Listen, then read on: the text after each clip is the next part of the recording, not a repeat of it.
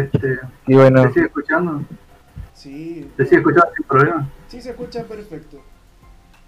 Bueno. ahí no pueden manejar. Yo no toco más nada, no sea cosa que arruine algo ahora que todo parece andar bien. te, iba a decir que en la lista de participantes de la que sale al lado, de todas formas tú Sí. puedes hacer clic derecho sobre el nombre de cada uno y ahí te va a salir algo que dice volumen de, us- de usuario que también puedes mover en caso de que nos escuche a nosotros alguien más fuerte y alguien más. Sí, si, Bajo. no, si no te gusta escuchar nuestras voces, nos puedes bajar el volumen. Tranquilo. No. Ah, no, hay no hay ningún problema. Igual voy a chequear eso, a ver. Voy a ponerlos a los dos en 50%. Dale. A ver, a ver, Entonces- hablen... ah, no, no, antes me gustaba más, sí. Al, Ya. al Groovy, al bot, lo tengo en un 14%. Ah, no, Sí, ese lo puedes bajar porque en general suena fuerte. sí. La idea es Sí, el Groovy fue lo primero que tuve que...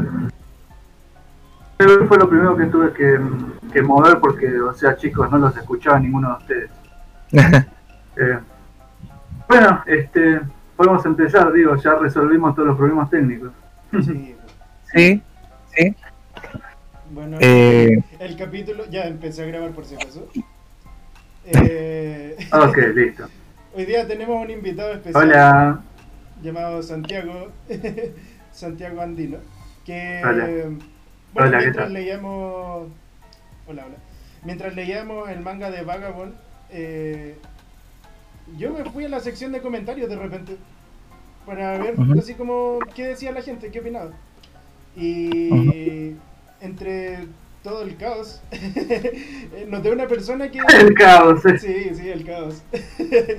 Noté que había una persona que sabía bastante del manga y realmente me pareció interesante como in- invitarte, así como para poder hablar sobre Vagabond, porque me parece que es una obra poco conocida, pero tiene un mérito, o sea, tiene cosas que son muy toca temas muy profundos eh, tiene un arte fabulosa desde el comienzo lo noté Sí, O sea, eso es lo primero que te captura, digamos. Sí, O sí. sea, digamos como que, viste que cuando se dice que la comida entra por los ojos, bueno, es más o menos esto. Primero te captura por la vista. Mira, ya que estamos, este, a ver, ¿cómo empezó esto? Justamente la comida entra por los ojos, empezó así, ¿ven? Eh, Con este tonito, ¿verdad? Este, estaba en un negocio de manga, ¿verdad? Cuando estaba terminando la secundaria, estamos hablando del año 2011, por ahí. Entonces, bueno, estaba con mis amigos, viste, era mi cumpleaños, y fuimos a un negocio de manga y cómics, y entonces vi de repente esta portada, esta, tapa de este volumen, y yo dije, wow, ¿qué, qué es esto? O sea, miren, miren esta cara, Sí. miren lo que es esto.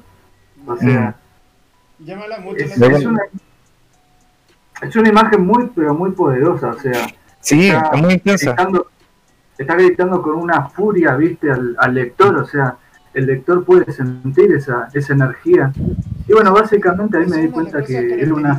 del manga que a veces incluso con pequeños detalles del trazo tú puedes notar lo que está ocurriendo psicológicamente por ejemplo hay veces en que tú notas una línea bastante bien detallada fina y tú ves una escena majestuosa por ejemplo de un arrozal o de un campo lleno de pasto por ejemplo pero hay escenas en las que están dibujadas como con tinta china y pincel, en las que el trazo es como violento. Y a veces se nota como esta energía que exudan los personajes. Fabuloso. Sí, eso es, Y cuando ocupa el color, es completamente fabuloso. cuando ocupa el color también eh, siempre me está diciendo algo. Acá tenemos- momento. Acá tenemos una, una de las páginas a color.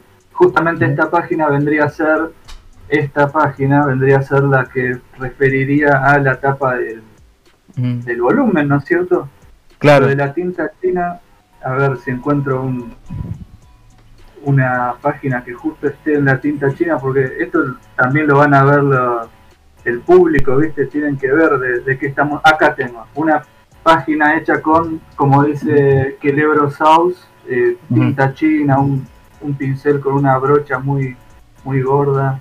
¿ven? Ahí Ujú. podemos ver el- lo que estaba diciendo Kelebro South. Sí. O, o puedes llamarme Quelebros o Ignacio también. Eh, Ah, Kelebro, creo que Kelebros estaría mejor. Sí, Quelebros está mejor. Sí. Y, Y, Pablo, y a Pil- Pilian. Pilian. O Pablo también, no sé, eh, como prefieras. Eh, Bueno, quería volver un poquito a lo que estabas mencionando delante, Santiago, de que, claro, lo primero que viste desde la portada del, del, del manga del primer número, o el, el primer No, no, no, no, no es el primer no, to- no, no, no Ah, es ¿no? el primer número. Es el Ah, el 5, primero. es el 5. Pero fue el primero que viste. y sí, porque ya te digo, yo estaba con mis amigos, viste, nos habíamos juntado con mis amigos de la secundaria a, a festejar mi cumple y después de estar comiendo en un Wendy's o Burger, ya ni me acuerdo. eh, fuimos a un de manga y cómics porque a, a todos nos gustaba eso y bueno. Por pura casualidad vi que estaba ahí en esa etapa y bueno, me maravilló.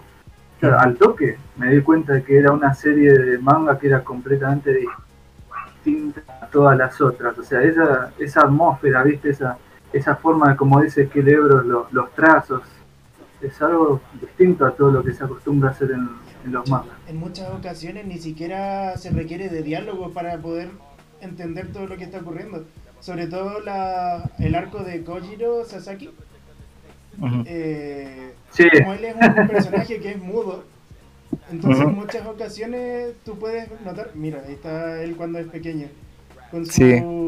Nodachi, creo que se llaman esas espadas largas, no estoy seguro. Nodachi. No, Sí, Nodachi. igual hay cosas, igual hay cosas que, te soy sincero, ni siquiera yo puedo llegar a responderte con completa certidumbre, porque tampoco es que yo sé todo, ¿viste? O sea, puede parecer que sé todo porque es comunitario, pero la verdad es que yo soy un ser humano, ¿viste?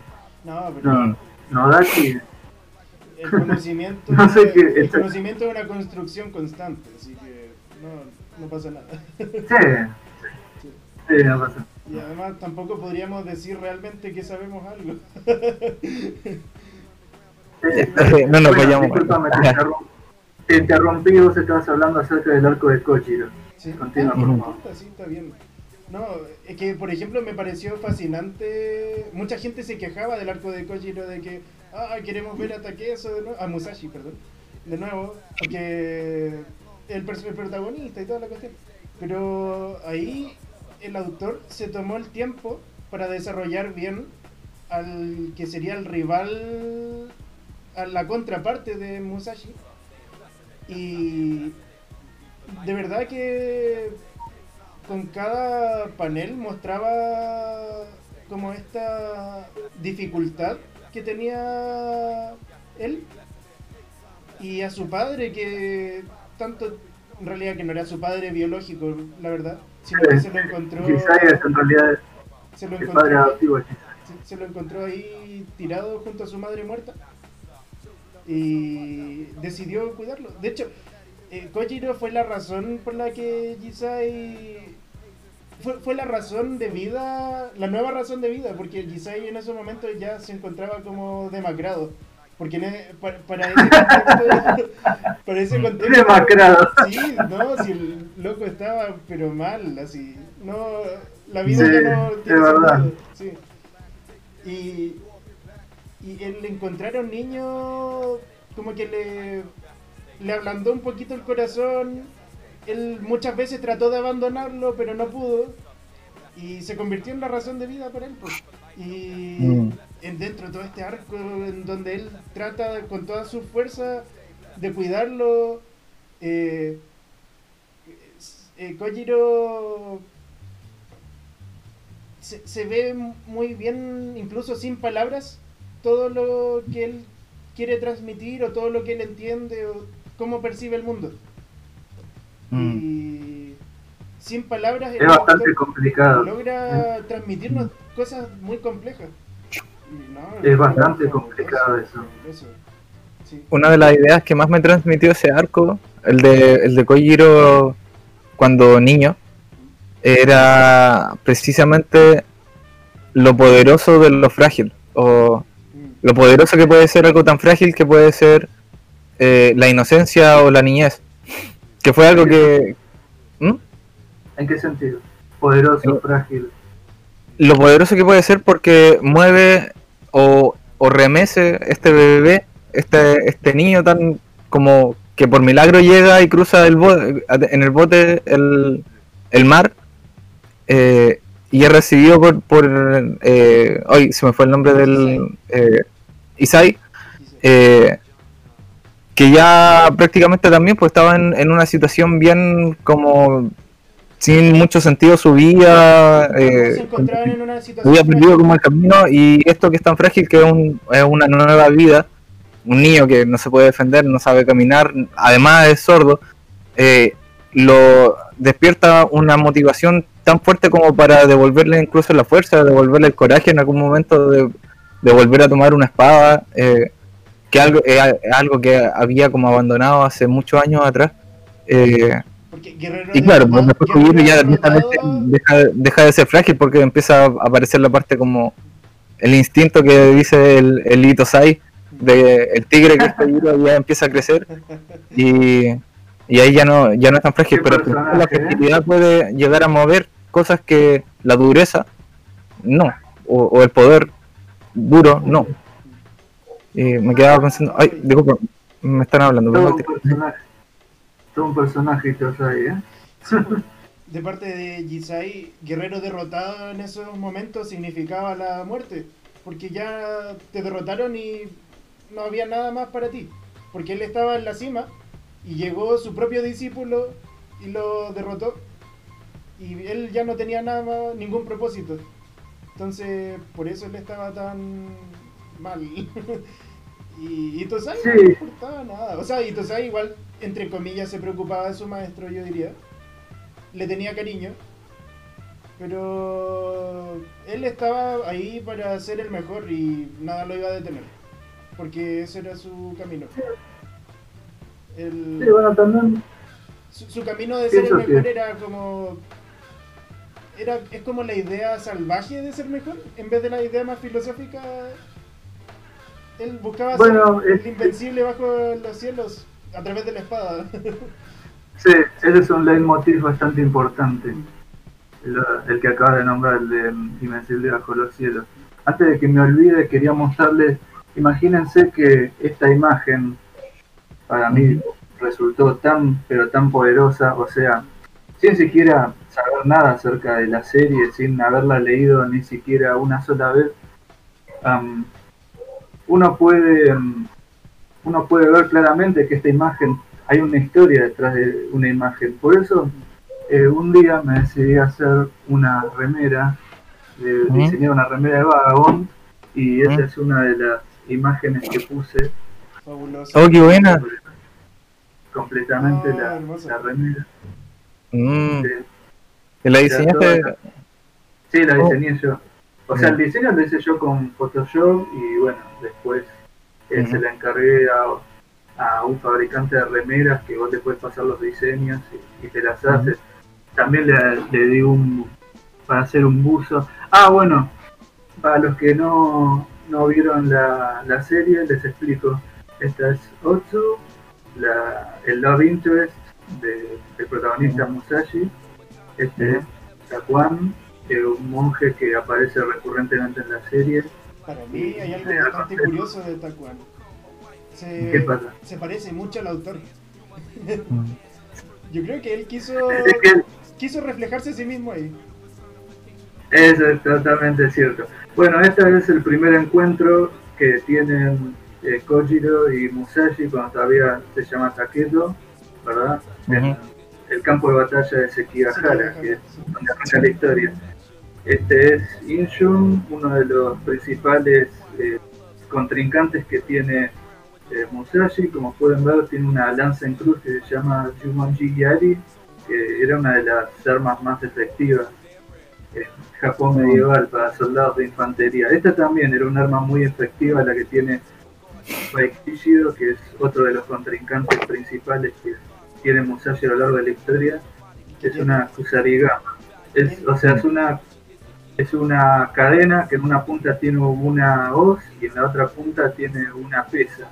Entonces era, era un arma muy, pero muy brutal. Es muy poderosa porque tiene mucho alcance y si es que tú te acercas también tiene una forma de poder desarmarte y atacarte nuevamente. Sí, este, es un arma que tiene habilidades de ataque, tiene habilidades de defensa.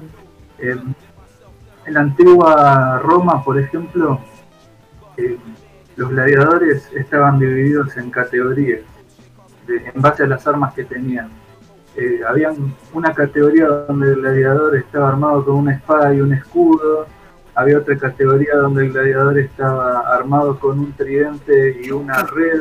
Oh, Cada una de, de, las combinaciones de armas le daba una ventaja y una desventaja.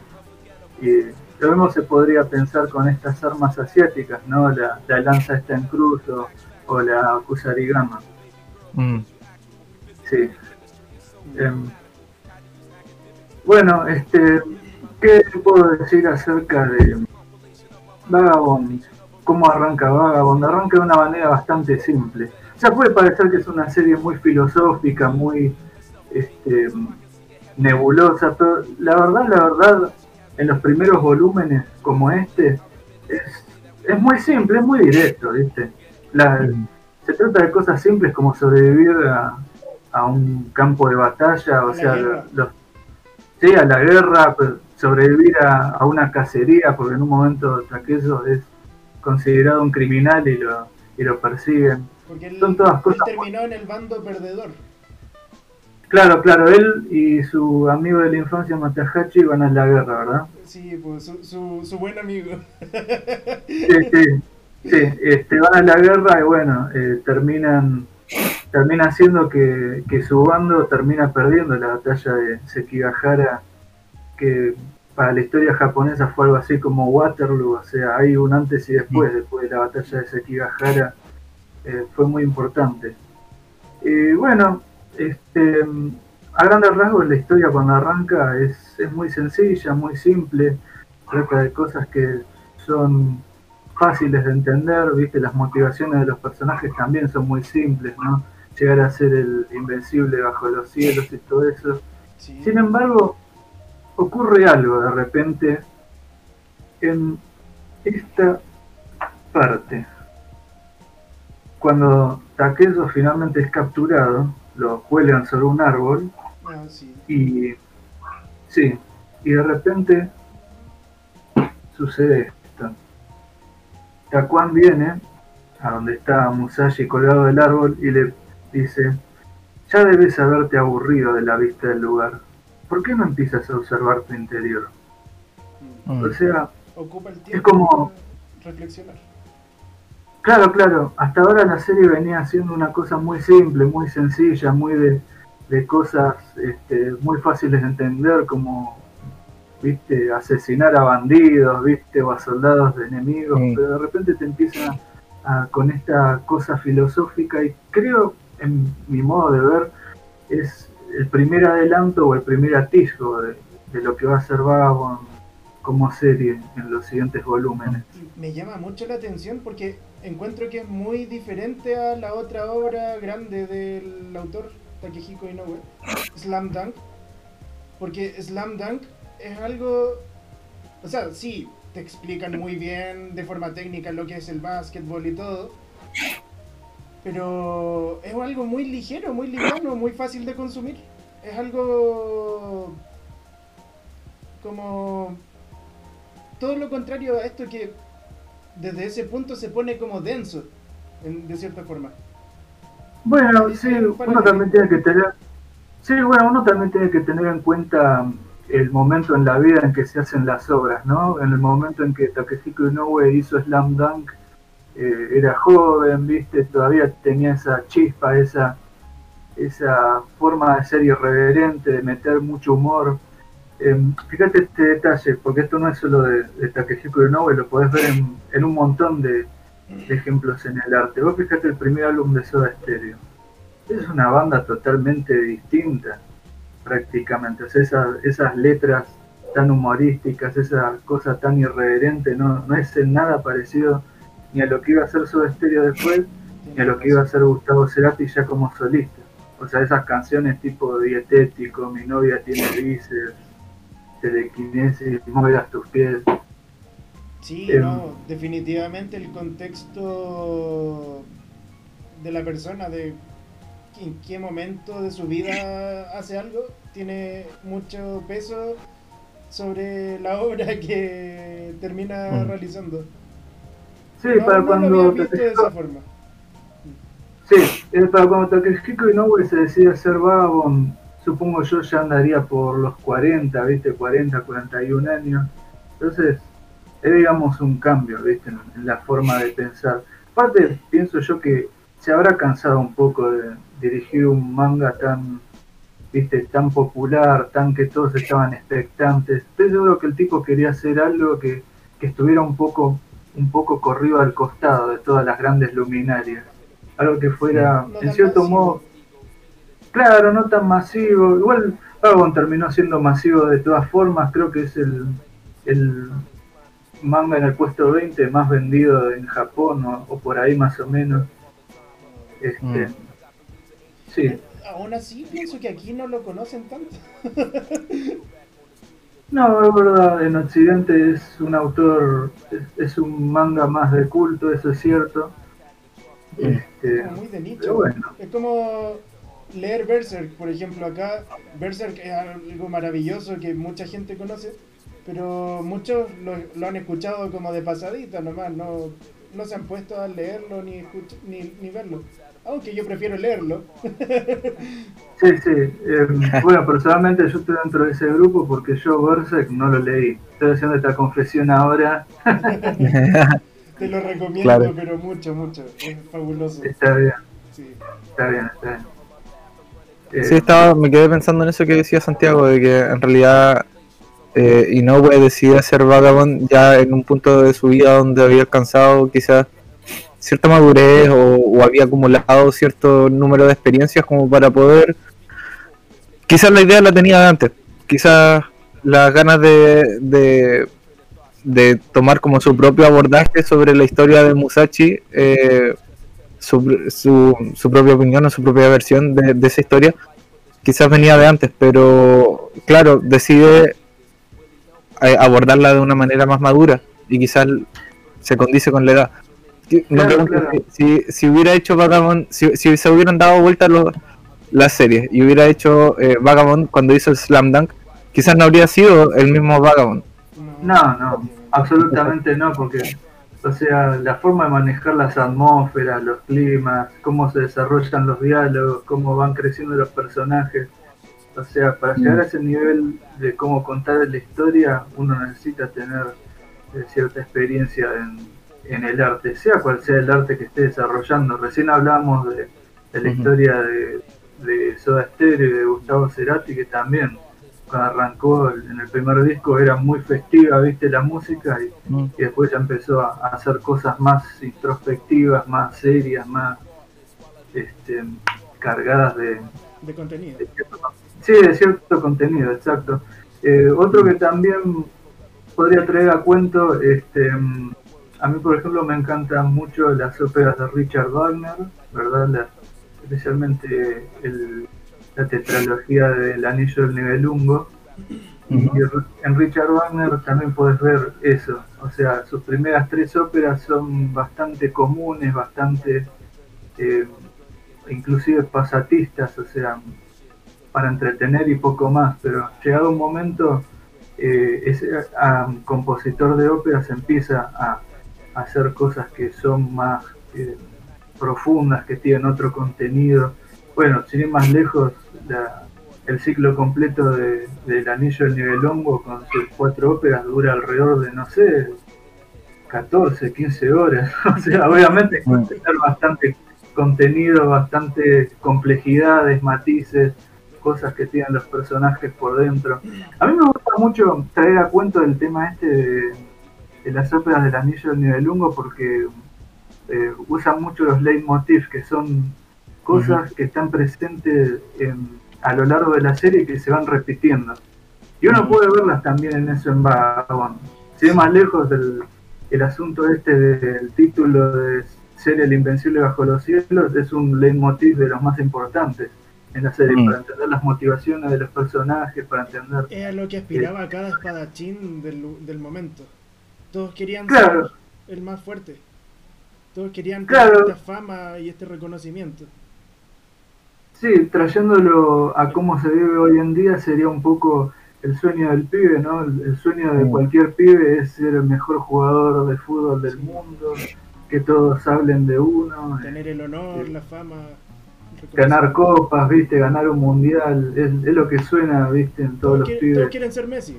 Sí, todos O sea, quieren no ser sé Messi, Maradona, Pelé, sí. Es, digamos, en aquella época en Japón era más o menos lo que sería ahora que un chico quisiera este, ser Messi o Maradona. Solo que en aquel momento, bueno, lo hacían a través del- de la práctica de la espada, ¿no es cierto?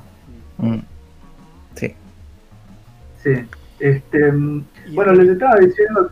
No, vos continúa, sí, dale, continúa. No, no, ti- solamente iba a acotar de que a través de estos leitmotiv todo el rato te van como reafirmando ideas. Cada vez que se repite, se afianza más la idea que quiere transmitir. O por ejemplo esto de ser uno con la tierra y el cielo, por ejemplo. Eso Sí. lo encontré pero maravilloso. Sí, este, justamente iba a mencionar eso. Yo les estaba diciendo que a través del tiempo empieza a volverse más compleja la serie y personalmente que este es justamente el punto en que Mm, este es justamente el punto donde digamos Mm. como que la serie madura y empieza a hacer algo más. Acá lo podemos ver justamente lo que decía Kelebros, ¿verdad? sí. Mm. Mi espada es una con el cielo y la tierra, que son las palabras del maestro Kamizumi, que fue el maestro de Inei Hosoin y Y yo no necesito una espada para poder hacer nada. Entonces, Claro, o sea, él explica que mm, o sea, el maestro Kamizumi explica que hay una forma de ser, una forma de conducirse en la vida, digamos, es parte de una filosofía, porque Vagabond tiene mucho de eso, tiene mucho de filosofía, mucho de, de estilos de vida, y él es el mejor artista marcial de su época, y sin embargo, va, cuando le toca ir a pelear, inclusive llega a pelear sin usar ninguna arma, solo usando su, sus manos y termina ganando y entonces le explica eso. O sea como mi espada es una con el cielo y la tierra no necesito usar ningún arma. Sí.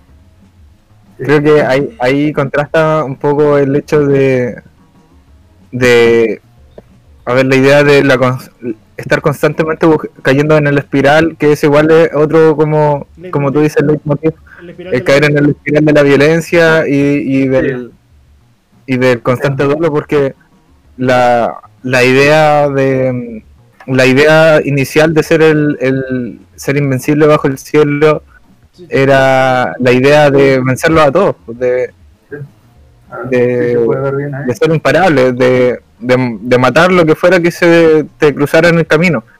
Y, y, y, lo, y, el, y el maestro Kamizumi lo, lo contrasta así como en realidad eh, no el, la, la meta de ser uno con el cielo y la tierra es la meta de en realidad no es necesario en una primera instancia llegar a la pelea sí. Eh, es como la pelea está decidida antes de que hablemos de que de pelear la el- Sí.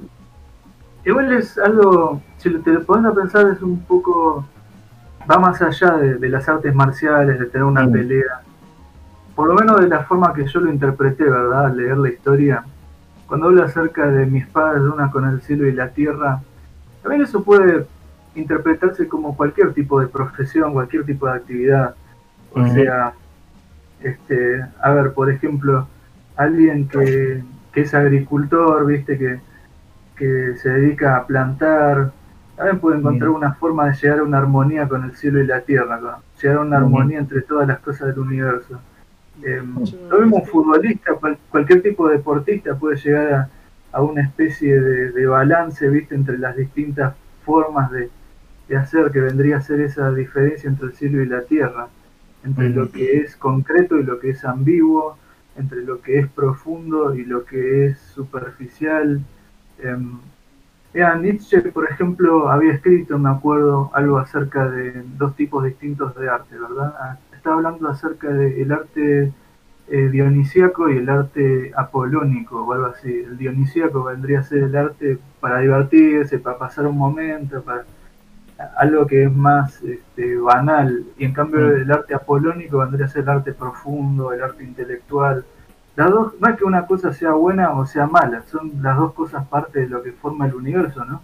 Y bueno, en mi interpretación supongo que será eso lo que está hablando realmente cuando habla de mi espada es una con el cielo y la tierra. Vos estabas hablando, Piliana, acerca de um, espiral de, asesinatos. Bueno, ese también es otro de los leitmotiv, por eso recién estaba mostrando esta escena que es eh, cuando Baiken Shishido dice que se retira de la espiral de asesinatos y medio como que siente un alivio, ¿viste? Porque hasta ese momento su vida había sido una vida sanguinaria, llena de brutalidad, llena de muerte, llena de, de matar. Y curiosamente lo matan. este, traté de no hacer ningún spoiler, pero a veces es, es inevitable.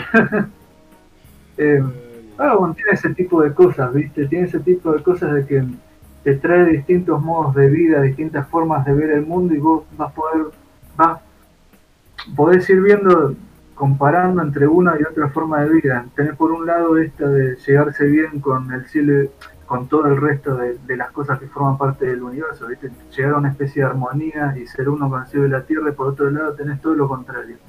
Eh, combatir contra todo, estar en un estado de, pelea permanente, estar en esa espiral de, asesinatos. Eh, o sea que también estaba en algún modo en esa espiral de asesinatos, ¿no es cierto? Mm.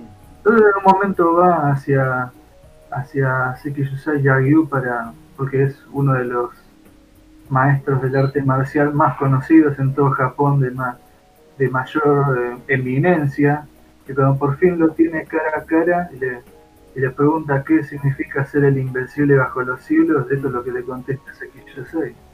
Le contesta mm. el mejor de todos, bueno, en realidad la traducción de Ibrea, que es la que hizo la traducción oficial al español de España, cada vez que hablan de Invencible bajo los cielos, lo traduce como el mejor de todos, por eso acá dice el mm. mejor de todos, eh, en vez de Invencible bajo los cielos, pero es lo mismo, dice eh, Invencible bajo los cielos no es más que una frase, no son más que palabras. Mm. Y, eso, y, y él lo que trataba de decirte con todas esas cosas era un poco eh, como lo dice más adelante cuando se topa con Itosai, le dice, bueno, quizás tú me puedes vencer con tu espada, pero un oso también me puede matar. le dice, como... Sí, ese es un punto, ese es un punto muy importante, de hecho... Algo como el, el, el invencible número uno, porque siempre va a haber alguien mejor que tú. Y la vida se compone como de sombras y luces sí, sí. La vida se compone del cielo y la vida se compone del cielo y la tierra. De cosas que son buenas y malas, todo forma parte de la vida. Tal cual. Ahora que mencionó esa parte de la historia, eh, te agradezco mucho que la hayas traído a cuento, eh, porque esa parte en la historia en particular siento yo que no logró ser captada por los lectores. Por lo menos por los lectores que no compraron los volúmenes como yo, ¿viste? Que no tuvieron acceso a las traducciones oficiales y se quedaron con las traducciones por internet, que tienen un montón de errores. Em, a ver, a lo mejor em, para los que van a ver este podcast y vieron Vagabond y lo vieron por internet sin, los volúmenes, no, no tienen una idea muy clara de qué es lo que estamos hablando, ¿no es cierto? Así que voy a tratar de explicarles un poco. Este, en internet se consiguen, se pueden leer de forma pirata eh, la serie Vagabond. Eh, se pueden leer escaneos de, los volúmenes con las traducciones oficiales, ¿verdad? Los volúmenes oficiales en inglés hasta cierto punto. A partir de ese punto ya no son más traducciones oficiales. Son Se nota. traducciones Se nota. Y bueno, sí, obviamente se nota al toque. De hecho, ah, hay, eh, hay usuarios viste que comentan, me, me di cuenta que la traducción ya, ya cambió, así que me cambio otra página. Mm. Pero viste, estas cosas son... No, o sea, vos podés alargarlo, pero no podés evitarlo, porque tarde o temprano te vas a topar con que con esas traducciones que, que son amateur. ¿viste? Porque no hay una sola página que haya escaneado completamente todos los volúmenes eh, oficiales. A ver, para que lo- los que están viendo este podcast se den cuenta de un poquito de qué estamos hablando, llegado al volumen 30 ya llega una, un equipo de traducción que es realmente horrible, malísimo, el peor de todos los equipos de traducción que han existido, que es el de Nielsen Nefas. ¿verdad? Y estamos hablando de un equipo de traducción tan malo que no se puede entender nada de lo que está escrito. Entonces, por ejemplo, sí, entonces, por ejemplo, tienen cosas, a ver, les doy un ejemplo, en el capítulo, una sola frase, en el capítulo 263 del volumen 30, a ver, esta escena, capítulo Eso, eso más o menos esta, por... esta, esta. Ujú. Es- esta imagen, ¿verdad? Esta que está acá, Ueda, Uh, ¿verdad? Em, la traducción que tiene este equipo de traductores amateur dice todos ellos reza- todos ellos rezaron por una fortuna como la de Musashi, no tenemos tiempo que perder. Esa es la traducción que ponen ellos. Ahora, ¿qué es lo que quiere decir realmente esa imagen? Quiere decir esto. Quiere decir no hay tiempo para rezar por la felicidad de Musashi. Como pueden ver es algo totalmente distinto. mm. Y eso es una- solo una frase. Solo Mm. una frase. Ahora imagínense cuando es todo un diálogo. Cuando es un capítulo Claro. entero. Sí, vamos al capítulo. Que no tenían sentido, nada. Absolutamente nada. Vamos al capítulo 267, ¿verdad? Estamos en esta escena cuando Musashi está em, encarcelado y tiene una entrevista con lo que vendría a ser el, el ministro de, de, de Kioto, ¿viste? Eh, o sea, el ministro estaba interesado mucho en Musashi por la fama que tenía, por las hazañas que logró, entonces le pide tener una entrevista con él. Bueno, esta es la um, traducción que tuvo este equipo amateur de esa conversación que tienen ellos dos. Dice, Itakura, Itakura es el nombre del ministro, ¿verdad? Itakura. Ayer estaba cara a cara contigo. Entendí un poco de lo que hablamos, incluso con esta mente mía. Musashi. ¿Qué? Itakura. Yo también estaba un poco por encima del promedio en estudiar la espada, pero... No, ¿acaso fue por eso?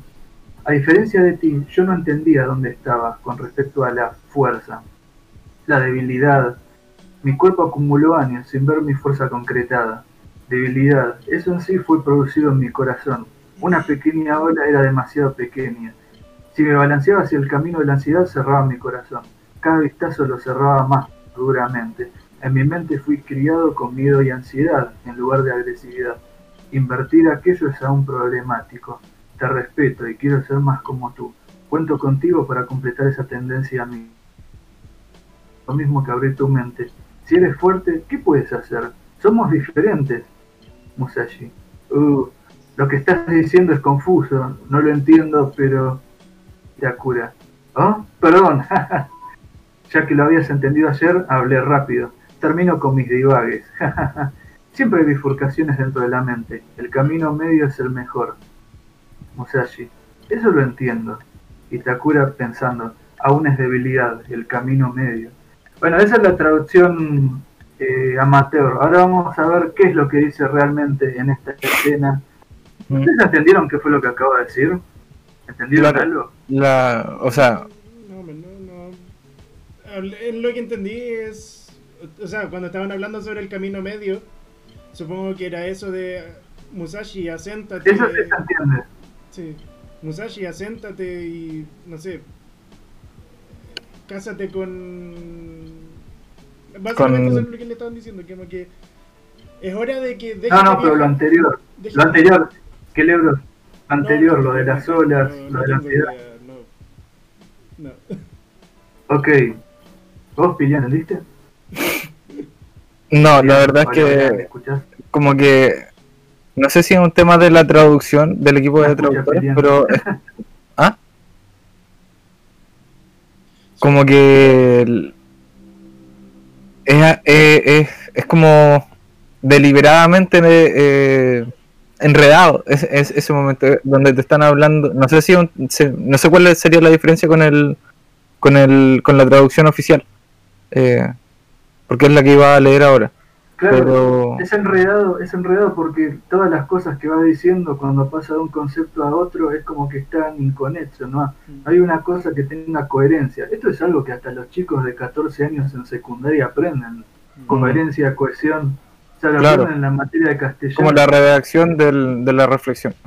Claro, redacción, viste, que las cosas que digan no sean solo cosas que están bien escritas ortográficamente, sino que tengan una coherencia entre sí, que tengan un sentido. Bueno, esto es lo que dice realmente esa escena.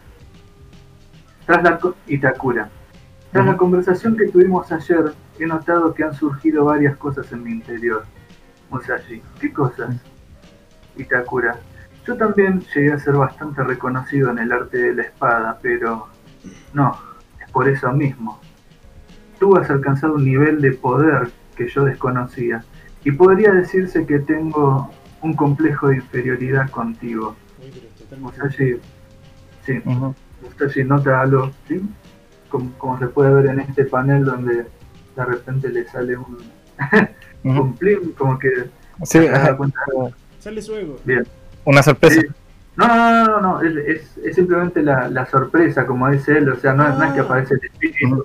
Ah. Ah, o sea, como que, como una lamparita, ¿viste? Que se da cuenta de algo. Mm, Bueno, Itakura continúa, ¿viste? Estaba hablando de un, tengo un complejo de inferioridad contigo. Por suerte, como ya estoy viejo, puedo evitar exteriorizarlo. Un complejo de inferioridad en sí no es más que una pequeña ola que ha surgido en el interior de uno. Si tiene hacia el lado de la desconfianza, uno cierra su corazón. Alguien que aparte su vista y cierre su corazón, verá que esa desconfianza en su interior pronto se convertirá en temor y finalmente dará origen al sentimiento de la enemistad aunque el otro extremo también es un problema. Alabar a alguien, querer ser como él, cada vez tendrá más a esa dirección y terminará convirtiéndose en una aprobación continua. Aunque tenga los ojos y el corazón abiertos, es como si los tuviera cerrados. ¿Uno puede hacer lo que quiera si es fuerte? No, ¿verdad? Musashi. Disculpe, es muy complicado lo que dice, no entiendo nada. Itakura. ¿Eh? Lo siento, veo que he argumentado demasiado. Dentro del corazón de uno siempre hay un camino que se divide en dos. Lo mejor es permanecer en el medio. Mm. Musashi. Creo que eso lo entiendo. Itakura. Otra vez el complejo de inferioridad en el medio, en el medio. Mm. Bueno, esa es la diferencia que hay, ¿vieron? Claro. Ahora sí se entiende Sí. todos los conceptos. Porque Sí. fíjense que esto es como en la escuela, ¿viste? Primero tenés que aprender lo que es la multiplicación para entender lo que es la división.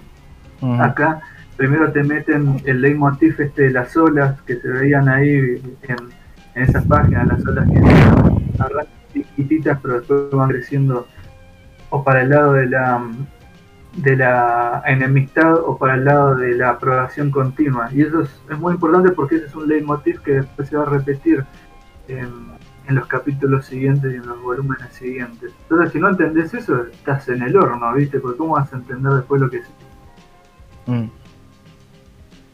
Sí, no, sí había muchos diálogos que la verdad es que al momento de leerlo se sentía como que estaban hablando de algo importante, pero realmente no Mm.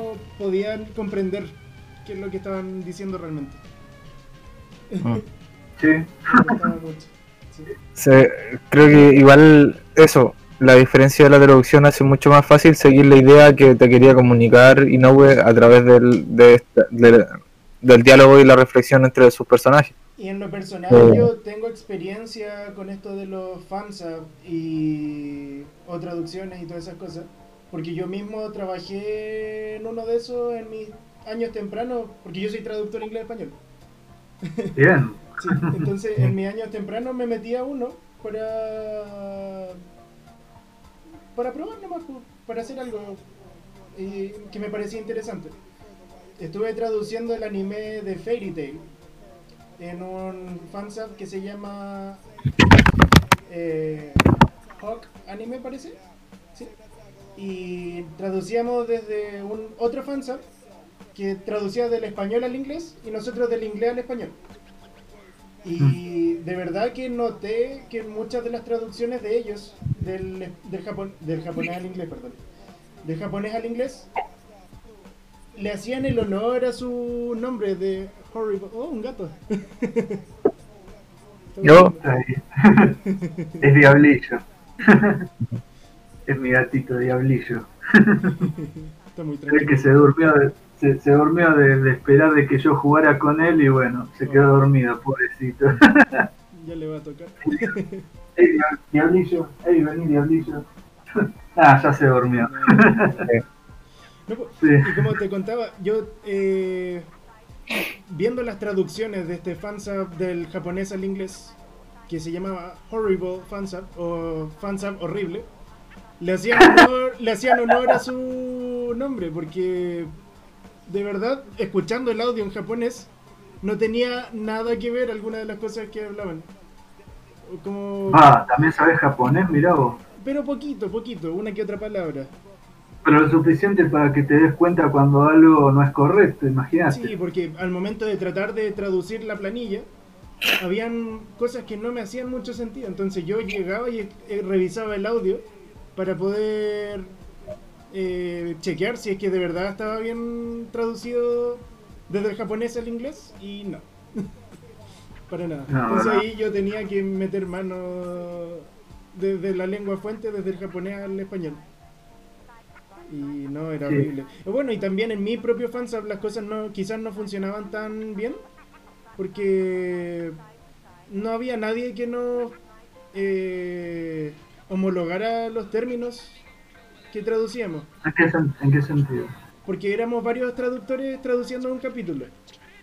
Pero no ¿Ah, había un acuerdo de decir, ya, eh, esto lo vamos a traducir de esta forma, porque esto es algo que se repite, este término. Claro, claro, claro. Vos me estás diciendo acerca de llegar a una especie de estandarización. Sí, eso es súper común cuando trabajas en equipo. Pero nosotros Bueno, no nos decían eso. No, no. Bueno, de hecho, en, en las mismas este, capítulos que vos podés leer en internet acerca de Vagabond, vos precisamente eso. O sea, viste que hay muchos flashbacks de, de escenas que ocurrieron y vos te das cuenta que, que es lo que quiere decir esta escena, pero claro, como son equipos de traducción distintos, eh, las palabras elegidas, de, de choice of words, para, para esas escenas cambia completamente dependiendo del traductor. Mm. Eh, por ejemplo, hay una escena donde Musashi está peleando contra Denshichiro y, y, y Musashi le, le dice, ¿y ahora qué? Cae de una vez Denshichiro. ¿Acaso no soy yo quien ganó? Y Ah, bueno, esas palabras, este, vos te das cuenta que cambian muchísimo dependiendo de- del traductor que, que le tocó justo traducir ese flashback en, en los capítulos, siempre hablando de esos capítulos que yo mencioné antes, de esos Mm. capítulos que es cuando ya no son más la- los escaneados de los volúmenes oficiales, sí. Eh, que- bueno, eh, pienso personalmente que mm, hay todo un arco argumental de Vagabond que medio como que quedó estropeado por culpa de eso. Que es eh, el arco argumental que ocurre... dijiste que esos son los menos comentados en los foros. Bueno, sí, em, por un lado es uno de los que menos es comentado, viste, es uno de los arcos que menos es tenido en cuenta por, por la comunidad, viste, por los fans.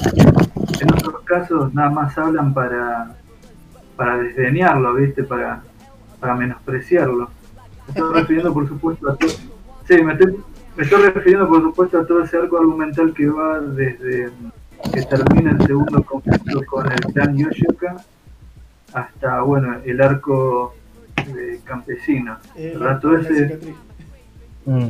No, no, el, el arco el arco de los campesinos, ¿viste? Que, que es eh, uno de los últimos que ocurre en la historia. A mí me gustó mucho, Sí. a pesar de que había gente quejándose. Lo encontré. ¿Cuál, cuál? ¿De cuál estás hablando? Sí, sí, es muy bueno. De hecho, justamente hay mucha gente que le gusta ese arco.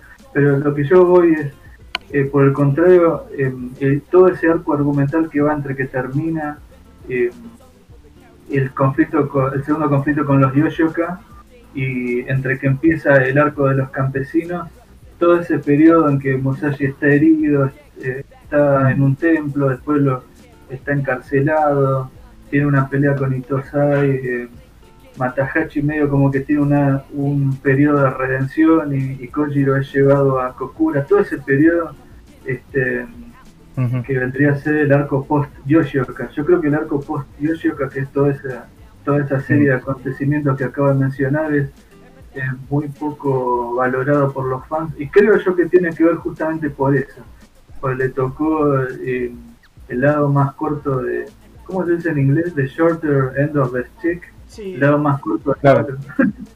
O La vara más corta. No estoy seguro si en español hay un equivalente para eso. La, la, la vara más corta.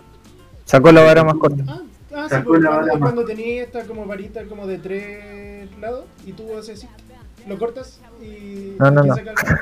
Es el, es el hueso del pollo. Es el hueso del pavo. el hueso del El hueso pollo. del pollo. Eh, no, no, no. eh, es cuando. eh, es cuando, por ejemplo, se cortan varias varitas o, o pasto, hierba eh, seca del mismo largo, pero una es la más corta y, y, y se, se mezclan y todos sacan una y al que le sacan la más corta es el que le toca hacer la pega, el trabajo complicado, el, no sé, pues tiene que hacer la, el trabajo sucio, no sé, eh, He visto lo que en- sea, en le los- toca la parte penca. En los animes Sí, bueno. he visto eso, por ejemplo, cuando tienen que hacer pruebas de valor, en vez de poner una que es más corta, hay una a la que le pintan de cierto color. Entonces También. todos sacan una y al que le tocó cierto color tiene que hacer la prueba de valor e ir al cementerio a Claro. buscar no sé qué cosa. bueno, Eh, eh, pienso que le tocó la varita más corta justo ese arco, arco argumental, ¿verdad? Porque eh, en su mayoría lo- los capítulos del arco post que fueron traducidos por Neil Cine Nefas, entonces Mm, no, no se puede entenderlo. mm. Y es una lástima, ¿viste? Porque como pu- ustedes pudieron ver recién, eh, hay discusiones que son, hay debates que son filosóficos, hay leitmotivs que son desde un punto de vista artístico muy muy profundos, muy buenos, aportan muchísimo al entendimiento, ¿viste? A la, a la forma de apreciar la, la obra. Hay otro, hay otra escena en particular que mm, recuerdo bastante, que lamentablemente también eh, por culpa de las traducciones creo yo que no pudo ser apreciado realmente por los fans, eh, que es eh, la, la charla final que tienen eh, Matahachi con, con su madre, ¿verdad? Estamos en Mm. esta parte de la historia cuando Matahachi Mm. está cargando a su mamá, Y tiene la idea de... Claro, tiene la idea de volver a, a la aldea natal, ¿verdad? A Miyamoto. Pero la madre ya está muy vieja, ya, ya está en una edad muy avanzada, carga con, con enfermedades. Encima todo el año anterior estuvo este, Ella ahí estuvo persiguiéndolo durante mucho tiempo.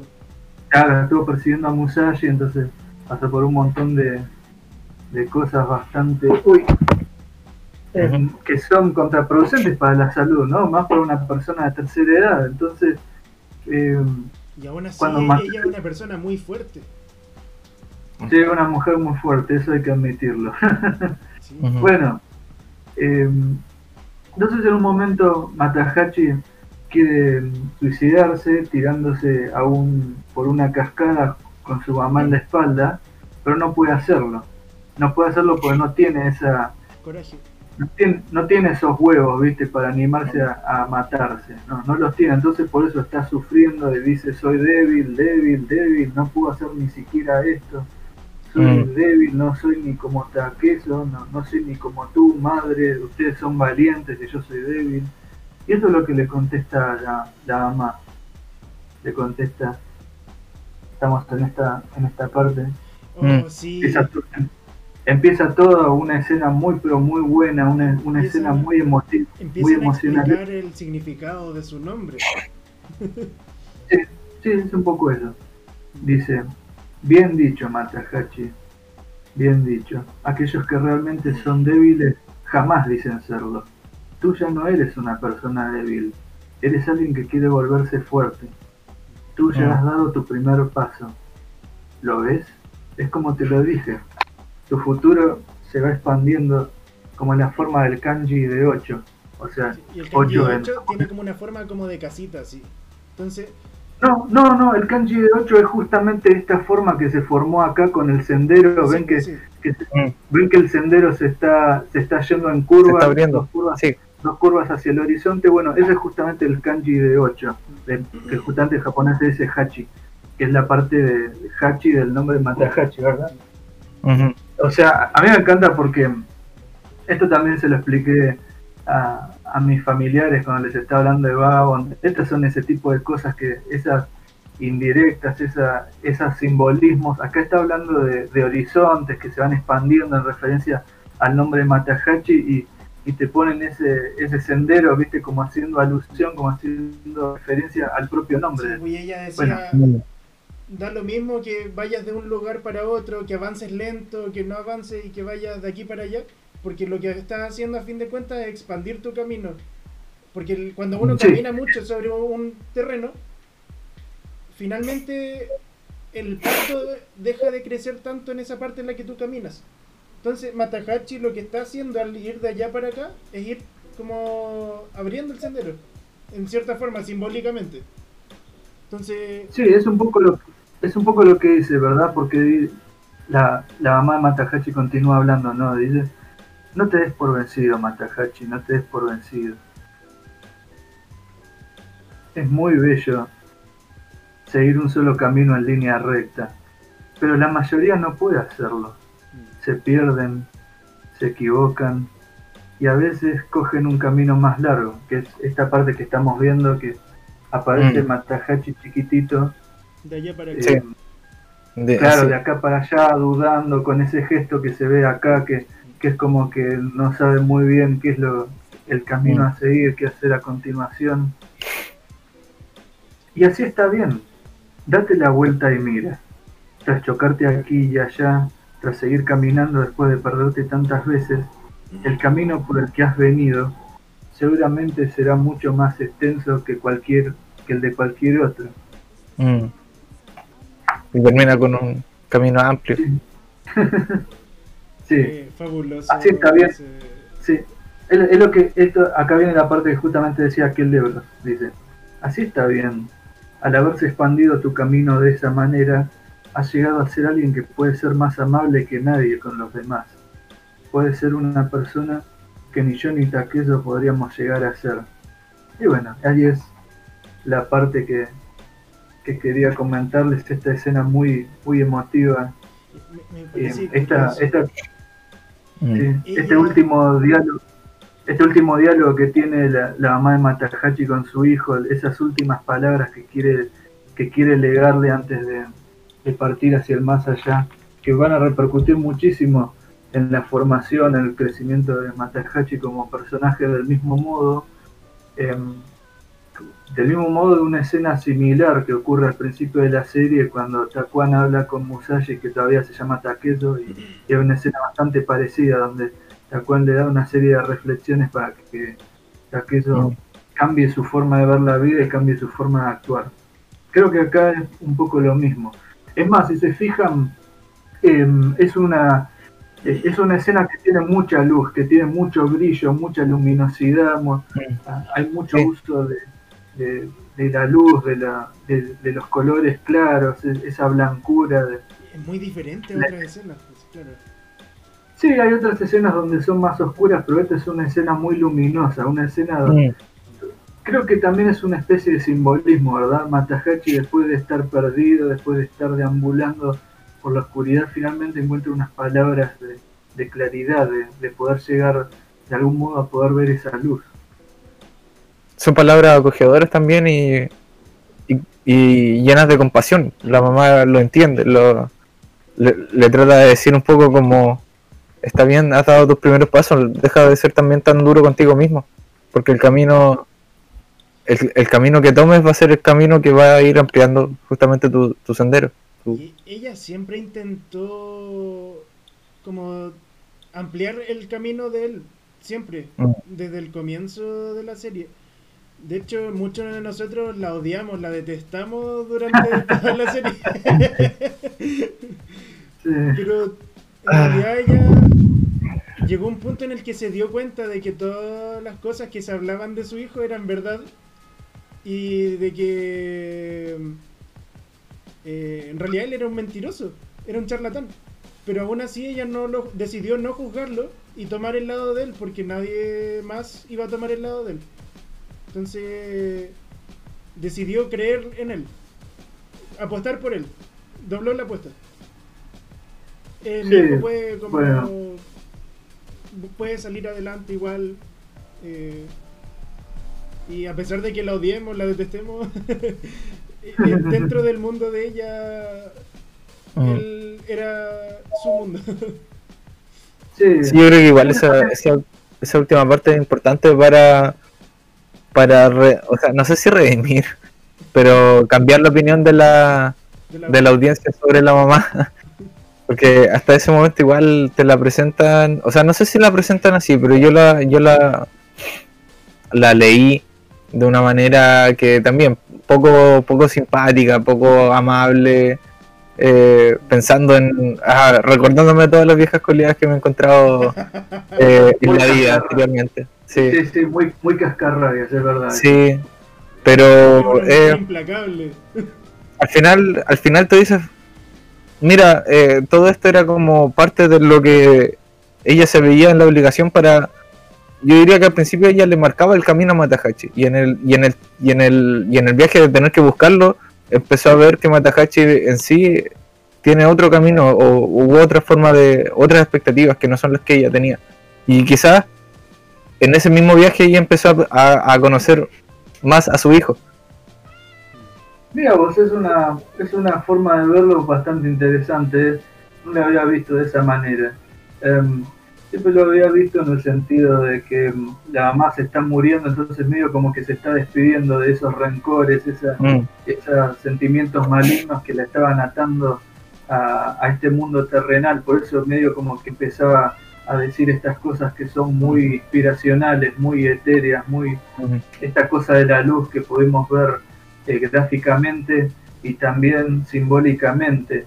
Eh, creo que por eso es como que en esas escenas finales deja de ser esa cascarrabia, se puede dar esas palabras que son muy inspiracionales. Y por otro lado, lo que decía hace un rato, eh, no me acuerdo si lo dijiste vos, Piliano, lo dijo Kelebro, acerca de que la... No, fue eh, fue acerca de, que la mamá era la única que siempre confiaba en él, que, que siempre mm, estaba defendiéndolo, no, no importara lo, lo que el resto dijera de Matahachi.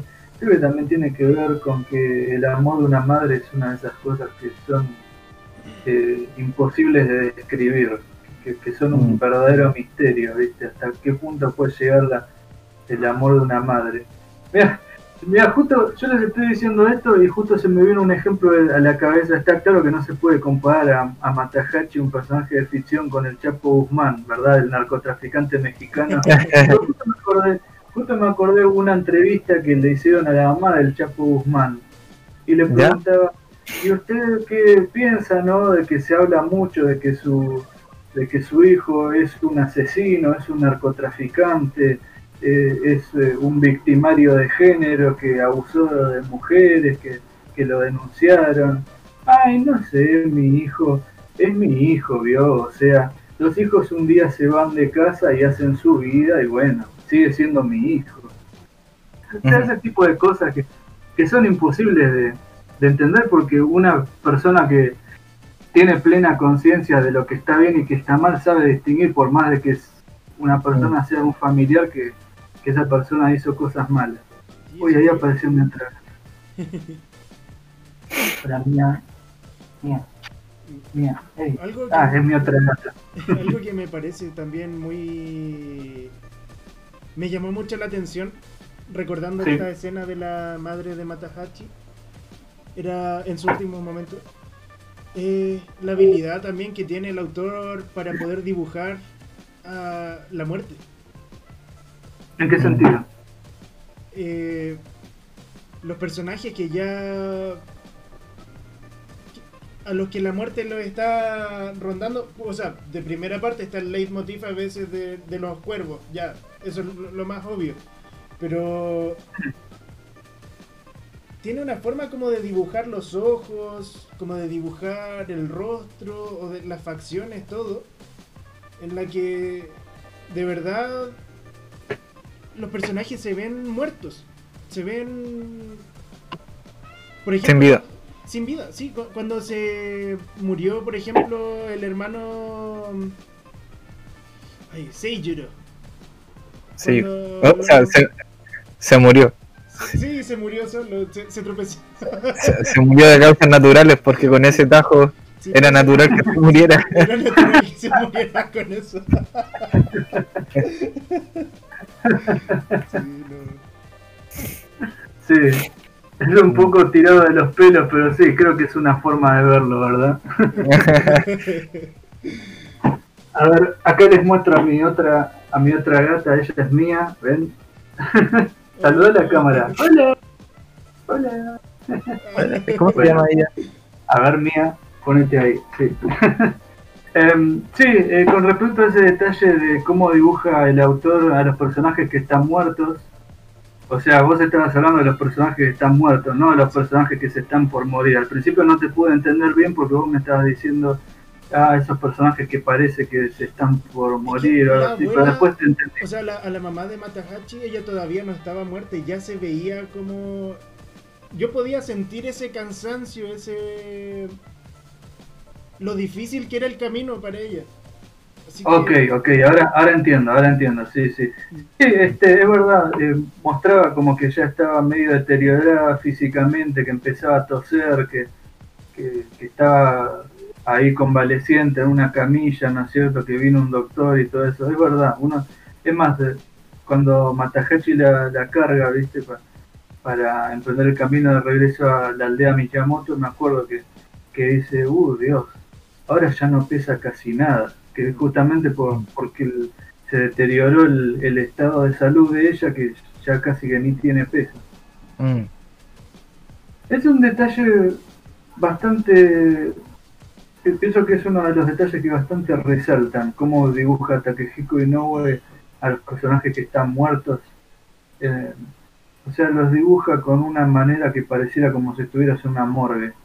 Eh, es muy distinto a cómo suele, se suele dibujar en el mundo del manga y del anime a, a los cadáveres. Es muy distinto. ¿no? Es muy realista, muy, brutal, muy como si estuvieras en, En la- muchas en ocasiones estoy leyendo el manga y siento que estoy viendo actores en vez de un dibujo. A pesar de que yo le veo el dibujo y claramente es un dibujo, no, no hay por dónde eso sea una persona.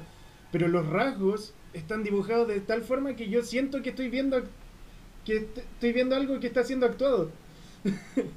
no sé si me explico. Sí, en eso concuerdo totalmente con lo que vos estás diciendo. Eh, esa es una de las cosas que también resaltan bastante. Eh, hay una forma que tiene de dibujar las expresiones, por ejemplo, eh, en la batalla de... Después de la batalla de Sekigahara, cuando ya terminó, ¿verdad? Y, y están eh, Kojiro, Mus- Mus- Kojiro, Taketo, Itosa y Gonosuke peleando contra eh, las tropas de- del bando ganador de la batalla. Yo me acuerdo muy bien que mm, en una escena eh, Itosai mata a, a un arcabucero, o sea, le, le corta, le da un espadazo ¡cha! y, y le corta los dos brazos, ¿viste? Y mm, yo me acuerdo que. ah, no, le corta un solo brazo. Porque me acuerdo que todavía sigue sosteniendo el arcabuz, el, Lo que sé que cortó el arcabuz, ¿verdad? Quedó, quedó cortado como si fuera una escopeta recortada más o menos. Yo me acuerdo que después Itosa y hace como un, como un gesto, ¿viste? En particular, que eso es un gesto que yo honestamente no lo vi nunca en un manga. No lo había visto nunca en un manga. Es un gesto muy de, de conmover actores, eh, actores de una de un live action, ¿viste? De, un- de una serie de televisión o de una película en live action, que, que, que es un gesto que es más o menos así. No me gustan las armas de fuego. A, a ver, pa, a ver, a ver, un gesto que es así. No me gustan las armas de fuego. Mm. Sí, sí, ahora, ahora que lo, ahora que hace el gesto, Oh, eh, oh. Me quedo pegado. ¿No me escuchas todavía? Oh, oh, creo que tenemos soldado caído. Bueno, eso sería todo por hoy, chicos. Ah, eh, Justamente iba a recalcar eh, algo que me llama la atención. Oh, eh, ahí estás de vuelta. Ya, ahí volvió. ya. Sí. ¿Qué vas a recalcar? Eh, creo que eso es como la trademark del autor, como el- la marca personal, porque en Slam Dunk también podemos ver muy bien el uso de las expresiones faciales o del el tema de las proporciones en los Mm. personajes. Es como muy real todo lo que dibuja el autor, incluso desde, esa, desde esos años. Obviamente, o sea, imagínate que yo arranqué hablando de esta etapa. Sí. O sea, para llegar a este modo de expresividad tenés que tener un muy buen conocimiento de, de- de Mm. cómo funciona lo que decís vos, el cuerpo humano, la anatomía, las proporciones. Eh, hay otra escena que siem- siempre recuerdo también bastante, que, que está muy bien dibujada en el sentido de que parece que estuvieras viendo actores.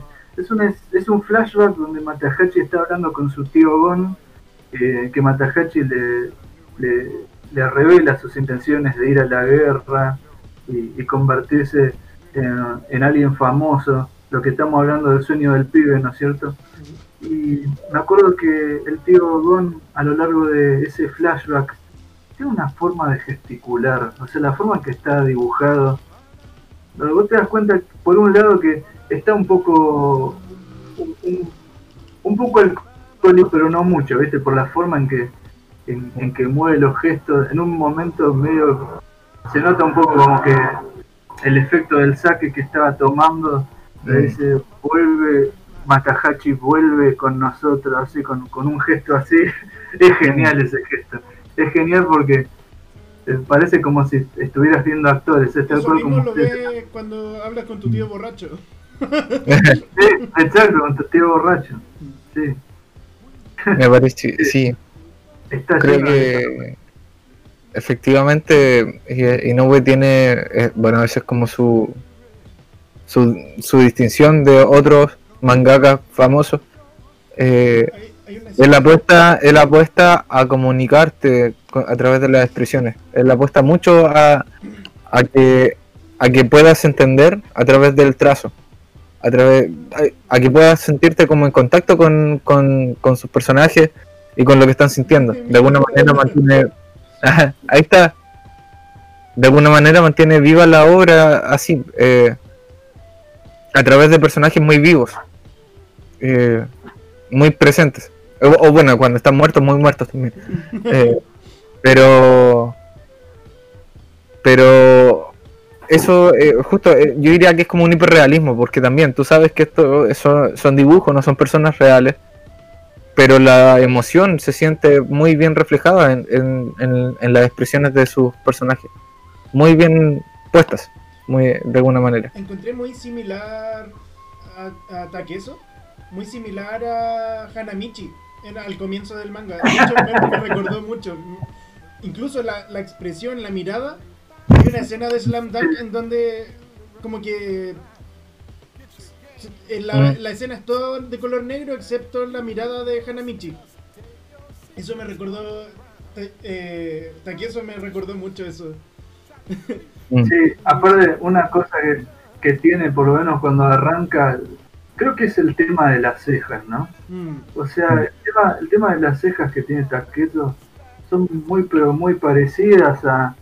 Por, por la forma de las cejas, es Mm. muy parecido a, a Hanamichi Sí. Igual porque todavía eh, tiene una, una cara lampiña, ¿viste? Todavía no se dejó Sí. crecer la barba, lo, lo cual acentúa, digamos, ese parecido, o sea, es, esa cosa juvenil de, de, de ser unos. ¿Cómo se dice? Unos Veinteañeros. delincuentes. Eh, unos, unos delincuentes. No, unos delincuentes, unos yakuza, Yakuza. Oh, Eh, como, como unos yakuza, decía. Esta cara es muy de Hanamichi, por ejemplo, esta que tenemos acá. Mm, sí. Sí, O sea, el que vio a Slam Dunk se va a encontrar con un montón de parecidos, por lo menos al principio, ¿verdad? Porque Mm. después la cara ya le va cambiando. Eh, Sí. Musashi va entrando en años, le va creciendo la barba, se le va Sí. haciendo la cara de cicatrices. y es un cambio que es notorio, es un cambio que no es como que Sus rasgos van cambiando y de repente lo notas. los rasgos van cambiando, no es, no es como que le puso barba y ah, eh, creció o envejeció, es como el acompañamiento de la expresión facial también empieza a cambiar. Eh, el, no es solamente lo físico, es súper extraño porque lo que dibujas es, es el físico, pero también va la expresión puesta y, y me acuerdo que mientras leía Vagabond me iba dando cuenta que efectivamente la- la- el, el personaje de Musashi iba creciendo, iba ganando años, iba ganando, eh, bueno, sabiduría también, pero experiencia. Y eso se iba reflejando en, en su rostro. Y cuando sonrió por primera vez, oh, eso fue como súper notorio de que había cambiado mucho. Sí, pero una sonrisa genuina, porque obviamente que ya de los primeros capítulos hacía sonrisas, pero una sonrisa más maliciosa, ¿viste? Una sonrisa Sí. más demoníaca de, de, De cara a la pelea. Eh, una, una sonrisa de- asesina, por así decirlo. Una sonrisa, lo que lo que va queriendo decir, llegada a esa, esa parte de los capítulos, es sonreír, pero sonreír de una forma que, que sea realmente una, una sonrisa, no una, una sonrisa así macabra o, o asesina. Es un poco complicado y vos fíjate cómo será de complicado Musashi, que incluso si Takehiko Inoue le dice que tiene que sonreír, a Musashi le cuesta sonreír. Es así de complicado, ¿viste? Pero creo que dentro de, de todo eh, le va saliendo. Va, no sé, ¿a usted qué le parece? No, sí, creo que habían anotaciones al final de cada capítulo donde el autor. tra- creo que el autor trató de decir que quiero hacer que sonría más. Voy a intentar que sonría más. Voy a intentar, sí, vamos a ver si puede sonreír. Vamos, a ver, si porque, claro, vamos a ver si quiere, porque, ¿viste? Es, es un personaje Musashi muy difícil de tratar, ¿no es cierto? Y poco Eh, fue lográndolo más. De hecho, creo que a- a la- a- cerca del final, donde quedó en hiatus, cerca del final, ya se nota mucho más que eh, es un personaje más completo, más. eh, mucho más tridimensional que como, por ejemplo, Itosai, que es un personaje que es puro hedonismo. Él, Itosai quiere el placer de ahora, carnal, ahora, ya. Eso Y es todo. Tosai. Bueno, sí, hay una escena donde Tosai tiene una escena de sexo, pero creo que esa característica del hedonismo, del placer sexual, tiene más O sea- que ver con Seijuro, Sí, pero con... no es, no es tan sexual, sino que el placer, por ejemplo, de la batalla, de las emociones. Quiero sentirme vivo a, a través de experiencia con emociones fuertes.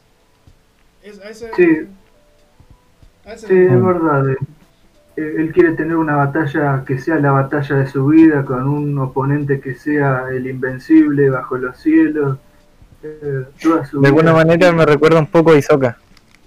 Esa- exactamente. esa motivación. El de Hunter x Hunter, el de Hunter x Hunter, ¿verdad? Sí, Y toca, era el, era el payaso, ¿verdad? El arlequín, perdón. Sí. Ah, sí. Que- Eh, Hace muchísimo que vi Hunter x Hunter, disculpe. sí, no, Más es- o menos. Es más, les digo, lo, lo vi cuando estaba con, cuando estaba comprando los, cuando vi por primera vez la este, este hace como nueve años. Mira, Sí, muchísimo, o sea, los detalles argumentales Sí, Mm. de Hunter x Hunter, medio como que una neblina en mi cabeza. Ah, bueno, está bien. O sea, la comparación yo la hacía porque. La, la comparación yo la hacía porque Hisoka de Hunter x Hunter eh, buscaba que el protagonista, Gon, se volviera más fuerte, se volviera cada vez más fuerte para que, y, y lo habla de una forma metafórica, media sexual, media como, porque tiene como unas frustraciones medias psicosexuales bien importantes de Hisoka, pero eh, él espera que la fruta madure, ¿ya? E- esa es su Bueno, que la fruta madure en este caso con eh, pero que a lo largo que lo vamos siguiendo nos vamos dando que, cuenta que Hisoka lo que busca son peleas que lo pongan en riesgo vital, en riesgo de muerte. Eso Eh, esas son las peleas que lo, lo excitan y lo, lo lo satisfacen. Dios mío, es muy guarro todo lo que acabas de decir. Sí, me sí, está agarrando la cabeza que Gon sea una fruta que madure. Ay, Sí, Dios. exacto. Claro, es que lo, lo, lo- lo objetiviza un poco, es su, es su objeto de, no de él, él quiere cualquier potencial contrincante que de verdad lo haga sentir a él este placer. eh, Ujú. Él quiere enfrentarlo a toda costa. Claro. ejemplo, Claro, sí, porque hay otro personaje importante que también busca enfrentar, eh, porque también significa un peligro grande para él. Pero el, el punto de la comparación con Itosai es que también Itosai, quizás no sexualmente, no de esa manera, pero busca un desafío, busca sentirse vivo en, en el En momento combate. del duelo, en el combate. en combate a muerte. Sí, en ese sentido es verdad. Es un personaje que puede parecer bi- bidimensional. Creo que ese también es una de las cosas que se le critica bastante a Vagabond, por lo menos en, en sus comienzos, ¿verdad? En los primeros volúmenes, que, que los Mm. personajes este, no, no son, digamos, simpáticos, que son bidimensionales, que tienen aspiraciones muy superficiales como ser el mejor de todos, el invencible bajo los cielos. Pero creo que justamente arranca de esa manera para que después vos puedas entender Mm, por qué esa es una forma superficial de ver la vida. Y creo Claro. yo que no es tan, no es algo que tampoco toda la gente puede entendió eso. Mm, No es algo que toda la gente tiene en cuenta eso, porque imagínate que un montón de gente quiere tener el último modelo de celular, quiere tener un auto que sea lo mejor, quieren comer asado todos los domingos, quieren vivir la gran vida. O sea, claro. Claro, No, quieren- o sea, quieren ser el jet set, como decía Soda en su primer álbum. Y A mí me parece que, que, que en todo caso es eh, es más sabio o, tiene una eh, es más maduro de lo que puede parecer como eh, superficialmente. Itosai de alguna manera ha hecho las paces consigo mismo. y él sabe y tiene claro lo que lo que quiere, lo que busca y no, no busca pretender ser más o otra cosa, más que la sencillez de ser quien es y vivir como él quiere vivir. Y me parece que, claro, puede ser una premisa que a simple vista es bastante sencilla, pero ¿cuántas personas conocemos en verdad en la vida real que tengan claro qué quieren o, o cómo son ellas, cómo pueden vivir siendo ellas mismas? Es algo que yo, por ejemplo, me pregunto todos los días, ¿quién soy? en cambio, Itosai de alguna manera eh, es como ya lo tiene un poquito resuelto. Y él, a través del combate, también hay, hay momentos en que Itosai es como bien bruto, pero mentalidad es bien bruto a, a la en el momento de expresarse, pero también es bien eh, concreto y bien como aterrizado, de alguna manera. No, ese man es un alfa. Bueno, em, la lectura que yo hice del personaje de Tosai es distinta. Em, o sea, la interpretación que yo hice del desarrollo de su personaje es que vendría a ser una especie de qué pasaría si Takezo o el Musashi del principio continuara Mm, teniendo esa fijación con querer ser el invencible bajo los cielos. O sea, ¿qué pasaría si no buscara algo que fuera más profundo, más algo que tuviera más contenido, o sea, una, una forma ¿Mm? de, de ver la vida del universo que, que fuera realmente más allá de, de buscar ser el mejor de todos. Esto que yo estoy diciendo lo digo teniendo en cuenta que en la escena donde se entrevista con Seki Yusai, que es donde Kelebros habló lo del oso, eh, Seki Yusai, em, Itosai anda diciendo quién es el mejor, tú o yo, y, y eh, Seki Yusai le contesta, no, no existe el mejor de Una todos, palabra, porque ¿no? Claro, claro, es por un lado es simplemente una palabra, por otro lado no puede haber un invencible bajo los cielos, porque todo lo que está bajo los cielos compone una misma unidad. Y, eh, entonces ahí es cuando Itosai saca su espada, viste, lo, y lo primerea a Sekiyusai, le pone la, la espada en el cogote y le dice, ¿lo ves? Eh, está, si tuviéramos que pelear, vos ya estarías muerto. A lo que Sekiyusai le contesta, sí, es verdad, estaría muerto, pero lo mismo pasaría si peleara contra un oso estúpido. O sea, eso es lo que te da, eso es lo que te da la pauta de, la banalidad, de eso de, por más que el tipo tenga bien claro qué es lo que quiere ser, ¿viste? Por más que cualquiera tenga bien en claro, uy, yo quiero tener eh, un auto modelo 2020, uy, yo quiero tener un aumento de sueldo, quiero, quiero tener un mejor celular. O sea, va más allá de ese tipo de cosas, ¿verdad? Porque un día vos te enfermas y no puedes salir de tu cama y ¿qué haces?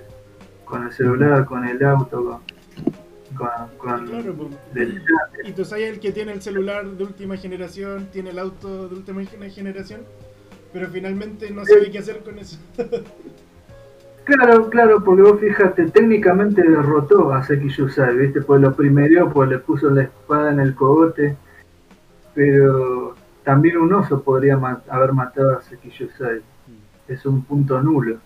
Después pelea contra Musashi y le gana a Musashi, ¿verdad? Pero Y- Musashi de cierta forma también le ganó. Claro, claro, porque Musashi ya emprendió un- todo un desarrollo de personaje, eh, conoció varias personas, tuvo, tuvo contacto con ciertos conceptos filosóficos, ¿verdad? De cómo se uno se mueve, ¿viste? De eso de ser uno con el cielo y la tierra, lo de que invencible es solamente una palabra. Todo un conjunto de cosas que te muestran que es distinto a como era cuando arrancó la serie.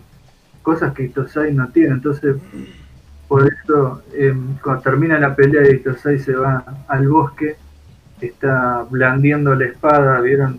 Está este, sacudiendo de acá para allá como si estuviera como si estuviera buscando, recalculando, ¿no? Como en el GPS recalculando y no encuentra, por más que haya tenido dos victorias, no, no encuentra que eso lo satisfaga.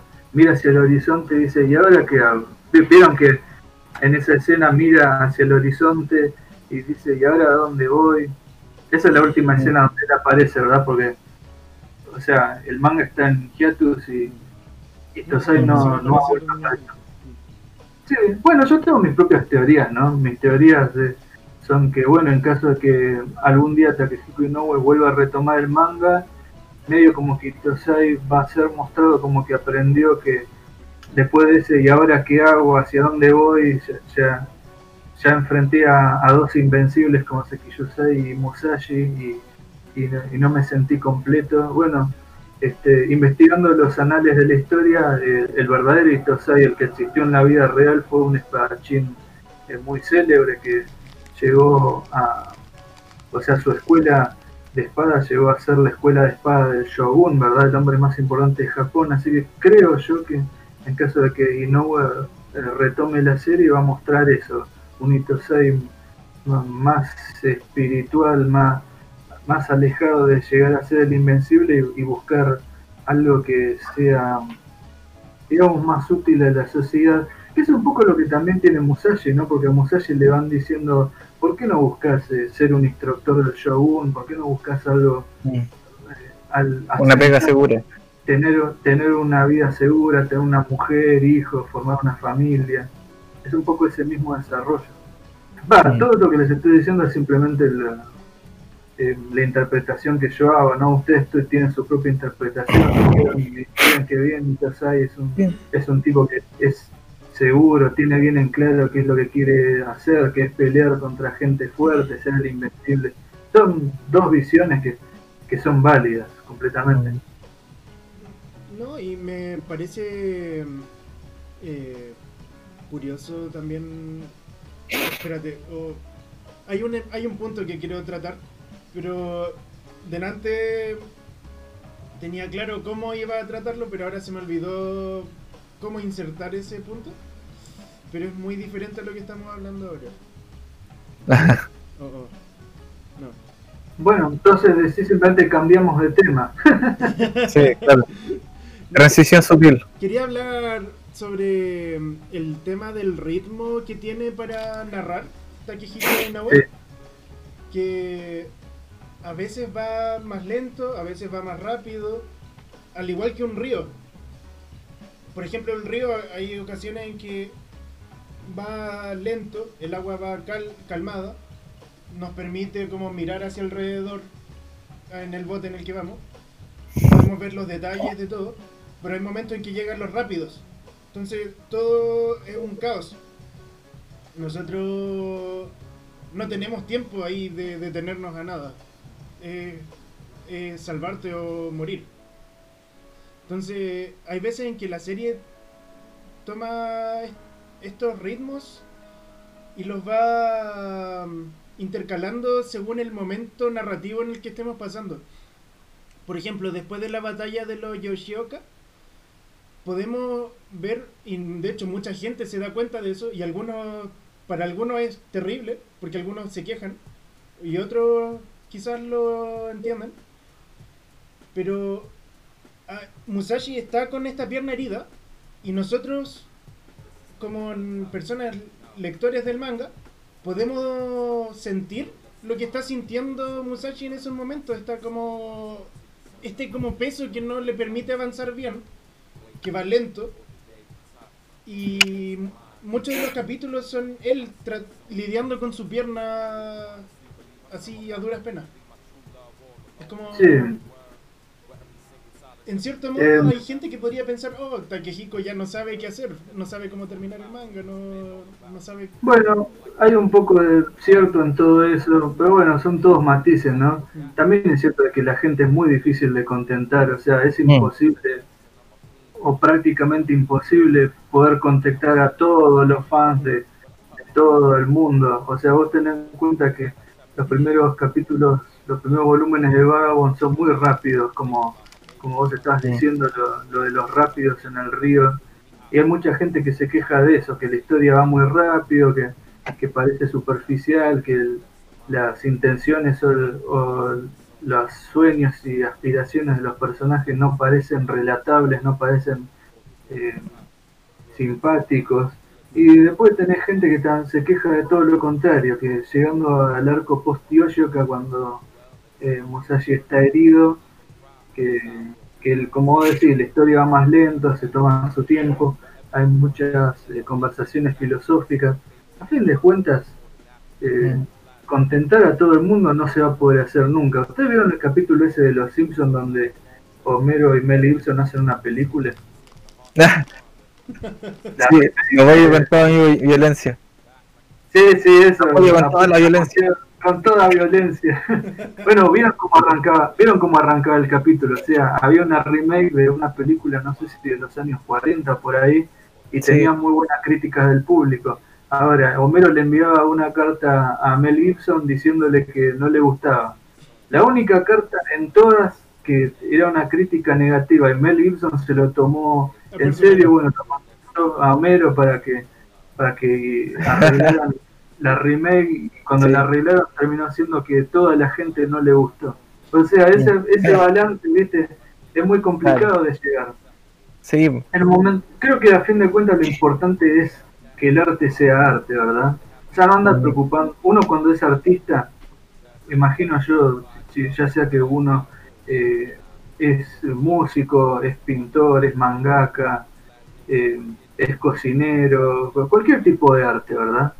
Cualquiera de los tipos de arte que existen. Creo que uno se tiene que preocupar no en que algo le agrade a los otros, sino que el arte fluya de uno mismo.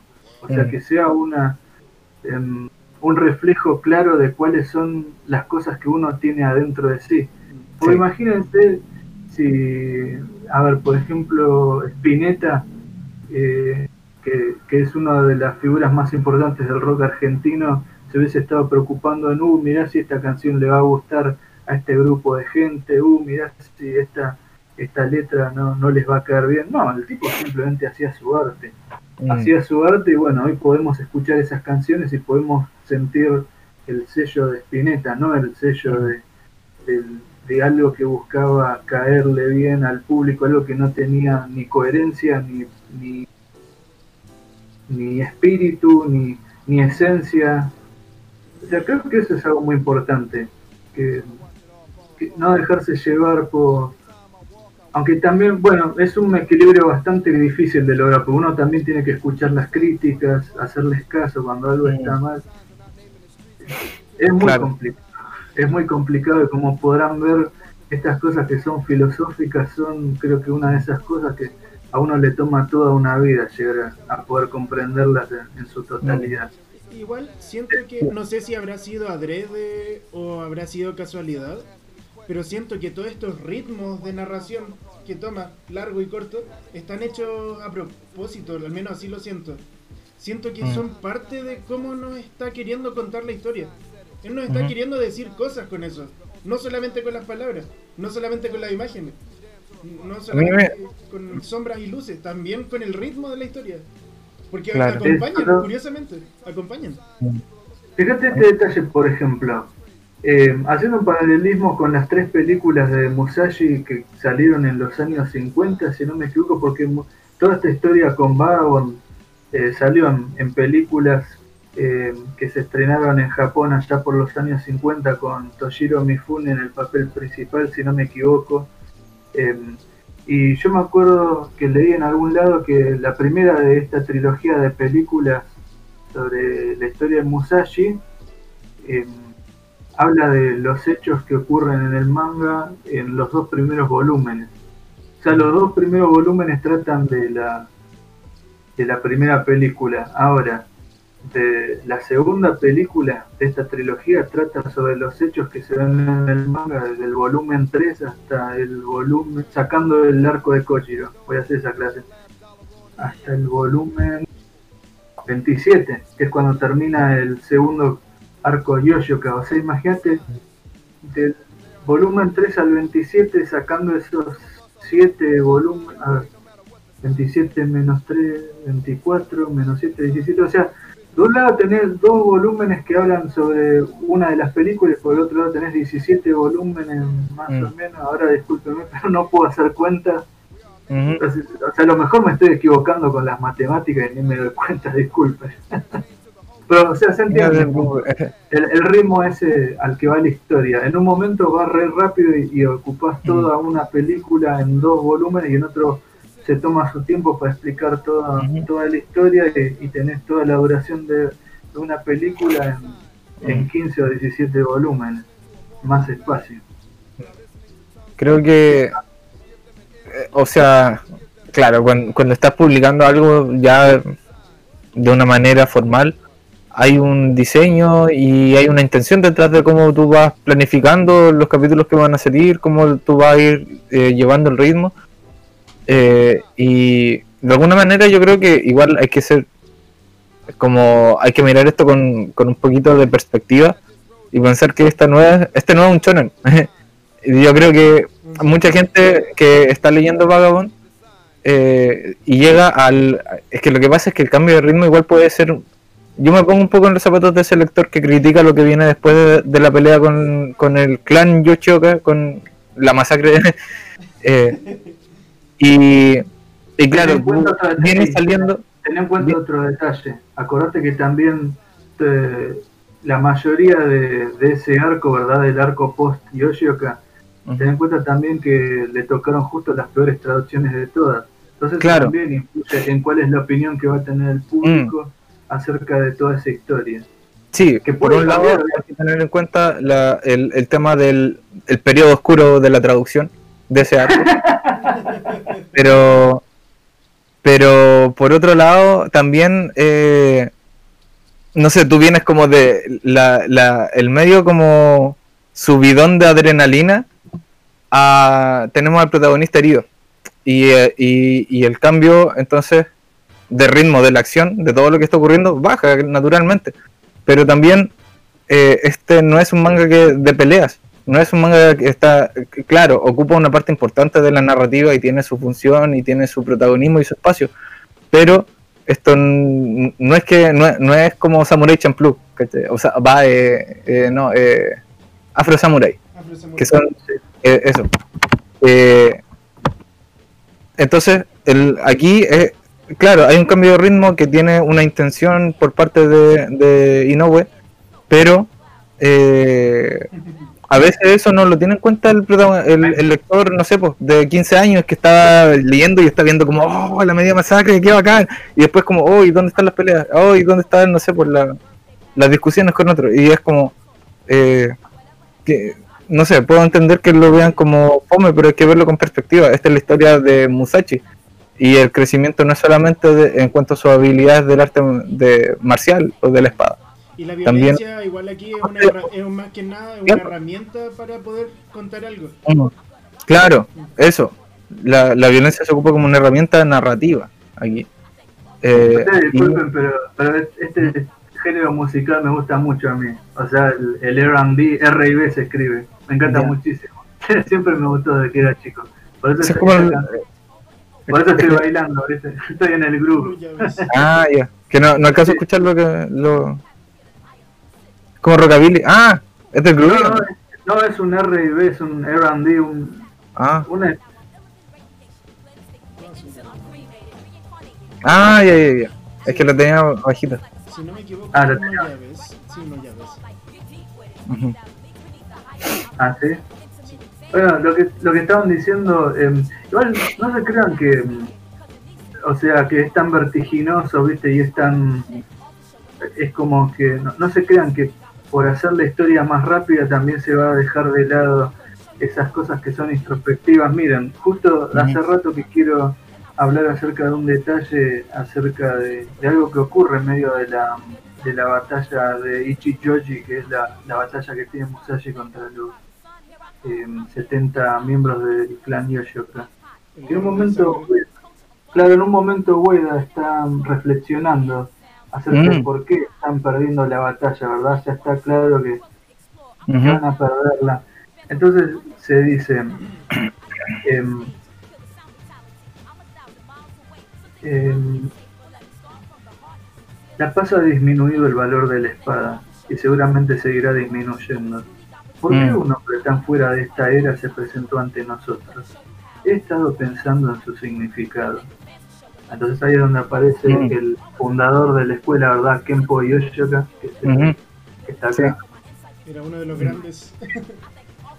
Sí, en su momento, en su época era el mejor espadachín de todo Japón. De hecho, la escuela Yoshoka llegó a ser la escuela de instructores del Shogun.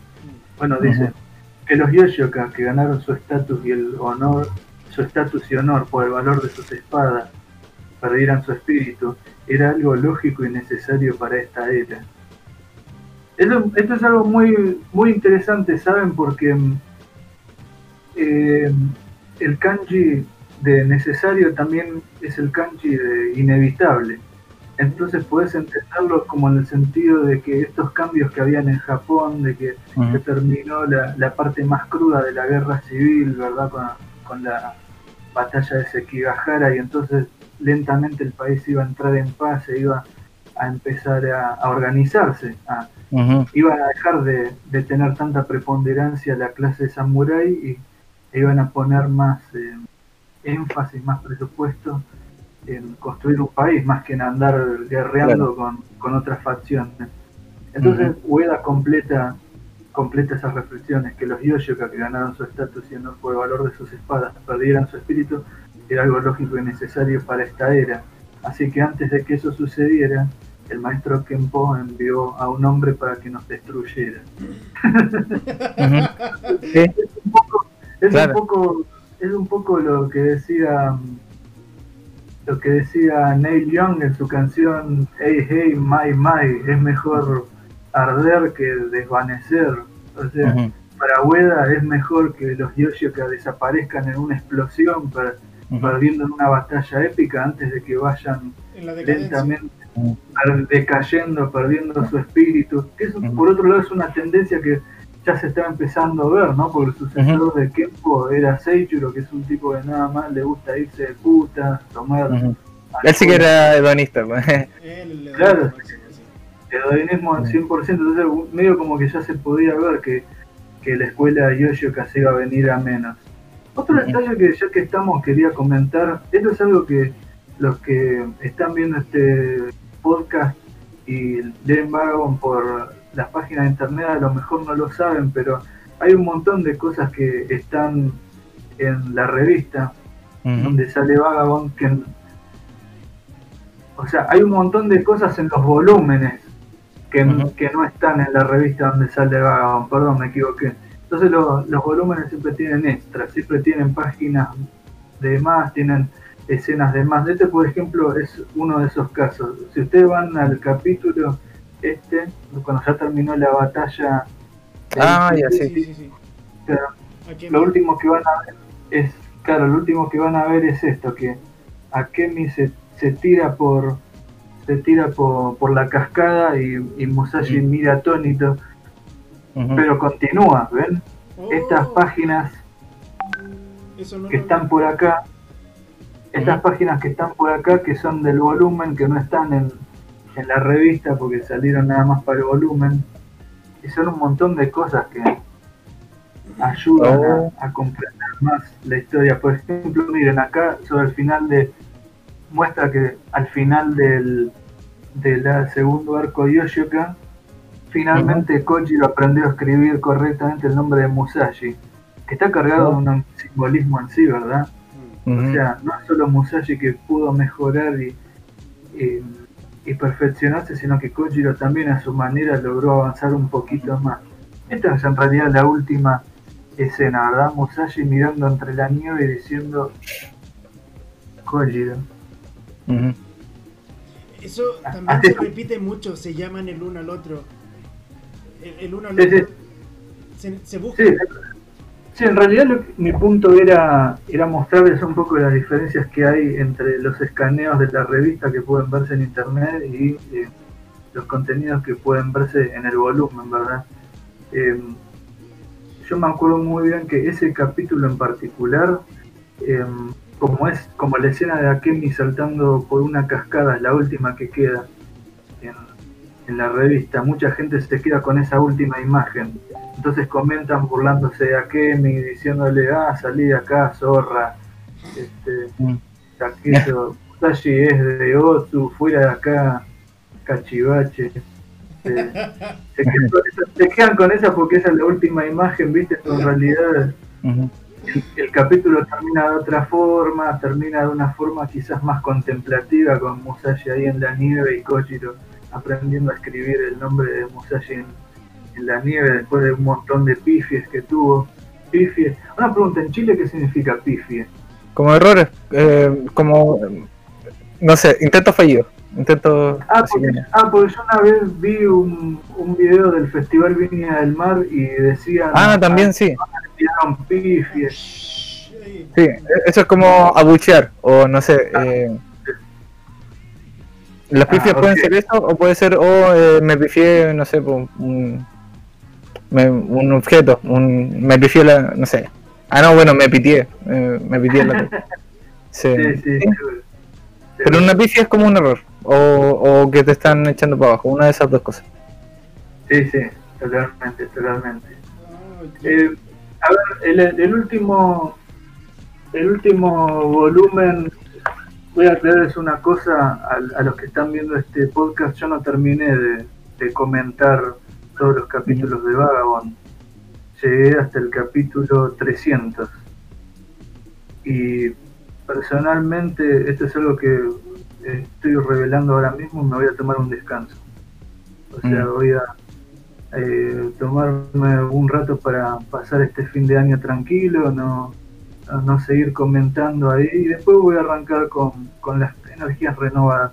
Un poco Ujú. lo hago porque el propio Takehiko Inoue se tomó un hiatus después del capítulo 300 y volvió a la carga, a ver, se fue en 2010 y volvió a la carga en 2012, así que Yo también Mm. quiero tomar un hiatus un poco para meterme en la cabeza del tipo, aunque quédense tranquilo que no va a ser un hiatus tan largo, ¿eh? Bueno, Sí. Y- no, está bien igual. Sí, sí. Este, bueno, y también porque imagínense que después de, de transcribir todos esos capítulos mal traducidos, Mm, Debe ser me agotó. Sí, sí, me agotó bastante, así que bueno, mm. necesito un poco de descanso. Este es el, el último cap- el último volumen en el cual estuve, ¿verdad? El, Ujú. el volumen 34. Em, Qué hermosa esa carátula. Sí. a ver, te la muestro de vuelta. Oh, pero míralo. no, está espectacular. Sí, sí. muy linda, muy bien hecha. Ya se muestra Musashi en, en otro plan, ¿no? En, en otro desarrollo, ¿verdad? Ya, ya, ya no como, No como Musashi. como el que estaba. Sí, sí, otro. No, no como una bestia. Sí, bueno, esta es la última escena que con, con- con la que estuve comentando, ¿no? Esta conversación, esto ya es en Kokura, otros personajes, todo otro Mm, otro arco argumental, digamos.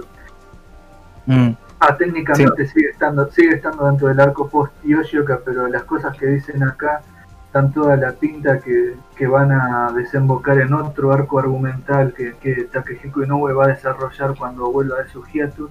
Se supone que ya está en el arco final. Se supone. Claro, claro, Mm. entonces todo todos estos personajes que introdujo acá van a, va- vamos a ver, si es que vuelve, vamos a ver si- cómo se cómo se desenvuelve su conflicto. Eh, son todo un montón de cosas que, que, que no tienen nada que ver con el resto de la historia, ¿verdad? Porque acá, por ejemplo, podemos ver a los lords, a los señores de, del clan de Kokura, que, que todos tienen eh, un cierta, una cierta forma en que está entramado, ¿viste? Esta parte de la historia hay que entenderla más desde el punto de vista de la intriga política.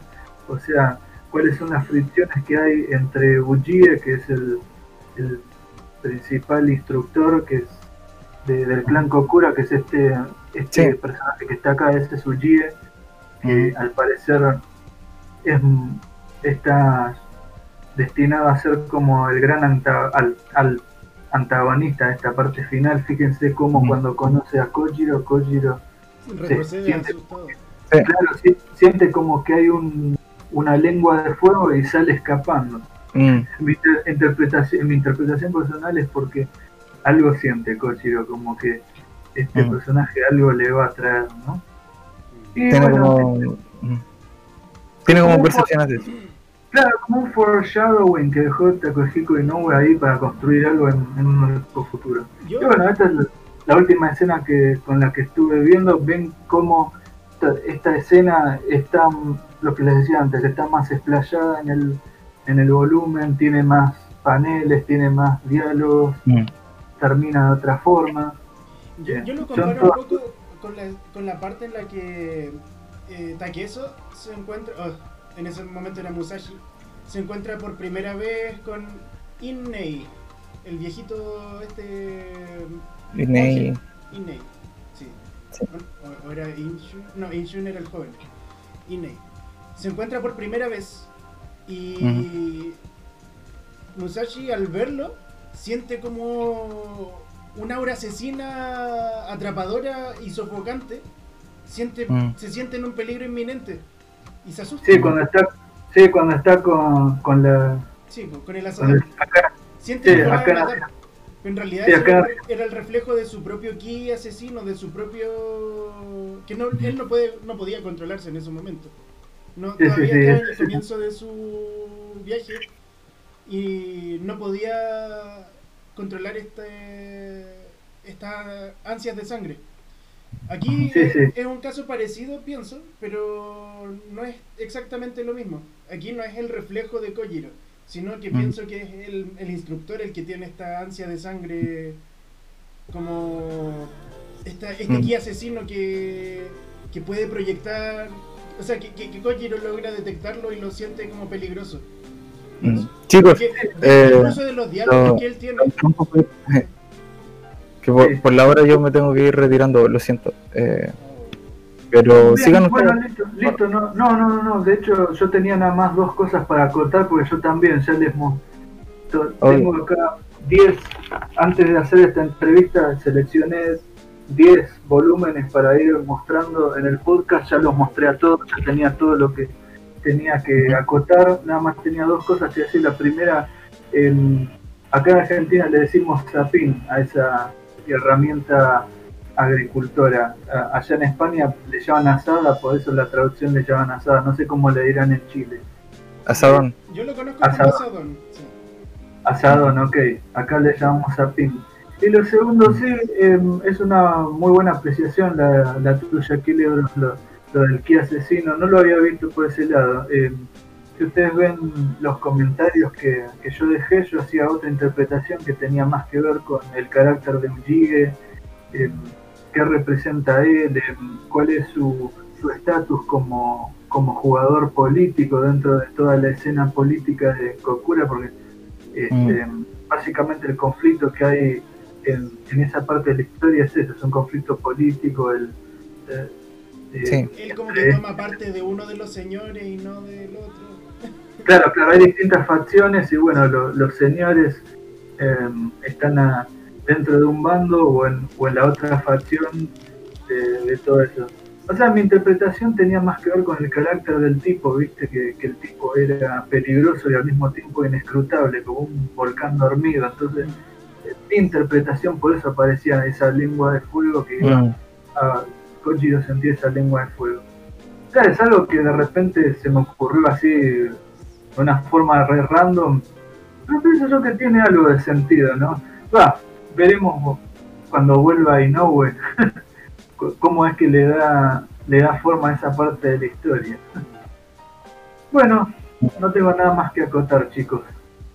No, La verdad eh, que me encantó muchísimo este podcast. De, lo sufrí un poco al principio porque vieron que fue un complicado manejar todos los pero bueno, llegamos a solucionó y creo que estuvo fue una conversación bien bien fructífera en cuanto a compartir reflexiones y cosas. Sí, Eh, lo pasé bien, fue una buena conversación. Me gustaría haber Sí, bueno, eh, igual eh, Santiago, muchas gracias por por aceptar la invitación que te hizo Kelebros slash eh, Nacho. Sí, ni, lo, Eh, ni lo pensé, no, ni lo pensé ni dos veces, o sea, ustedes me dijeron que debe venir un podcast, yo le dije, vamos, vamos, vamos a hablar de algo que, que está muy bueno, que a los tres nos gusta. sí, O sea, fíjense si no me, fíjense si no me gustaría que acá me esta primera. O sea, bueno, nosotros igual de repente conversamos de varias cosas y algunas veces siempre volvemos a ideas que sacamos de Vagabond. O no sé, esto que está ocurriendo, oh, es como en tal eh, momento de Vagabond y no sé, volvemos un poco a eso. Eh, Sí. Sucede. Creo que igual es, es un manga que, que tú lo puedes leer y también puedes sacar muchas reflexiones que puedes aplicar a, a ti, a tu vida. a- así como, ah, y yo, y, y yo también, ¿cómo me pregunto esto? Así. hace pocos días Eh, comencé a releérmelo y comencé a entender de otra forma otras cosas.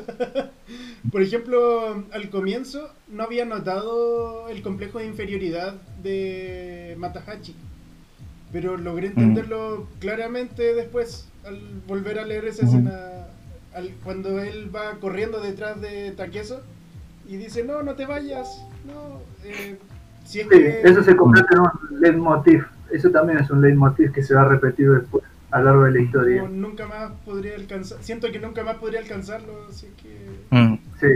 Lo que en TV Tropes, que, que es otra página que nombro bastante en, en los comentarios, lo que TV Tropes tiene en, un- en una página llamada Can't Catch Up, o sea, no, no puedo alcanzarte. Eh, es muy Ah. cierto. Eh, El- a propósito, le recomiendo a, a todos los que quieran aprender un poco de cómo es eh, eh, la- las partes interiores de, de cómo se hace eh, ficción, ya sea en una película, en una en manga, en, en una serie, en una novela, que o inclusive de música, lo que sea, eh, que el anime, lo que sea, que vayan a la página TV Tropes, T V T R O P E S y bueno, este eh, este año se están cumpliendo 10 años que, que estoy leyendo esa, los artículos de esa página. ¿sí? Imagínense todo lo que aprendí en, en todo este tiempo. TV. Oh. ¿Qué más? T-R-O-P-E-S. TV Tropes. TV Tropes. TV Tropes. Así Como Tropos, tropos creo que ese es la palabra en español. como, Sí, son recursos de la ficción. como lanzar. Ujú. Sí, No, no, no. no, eso es Trope. Eso es Trope, con TH, ¿no?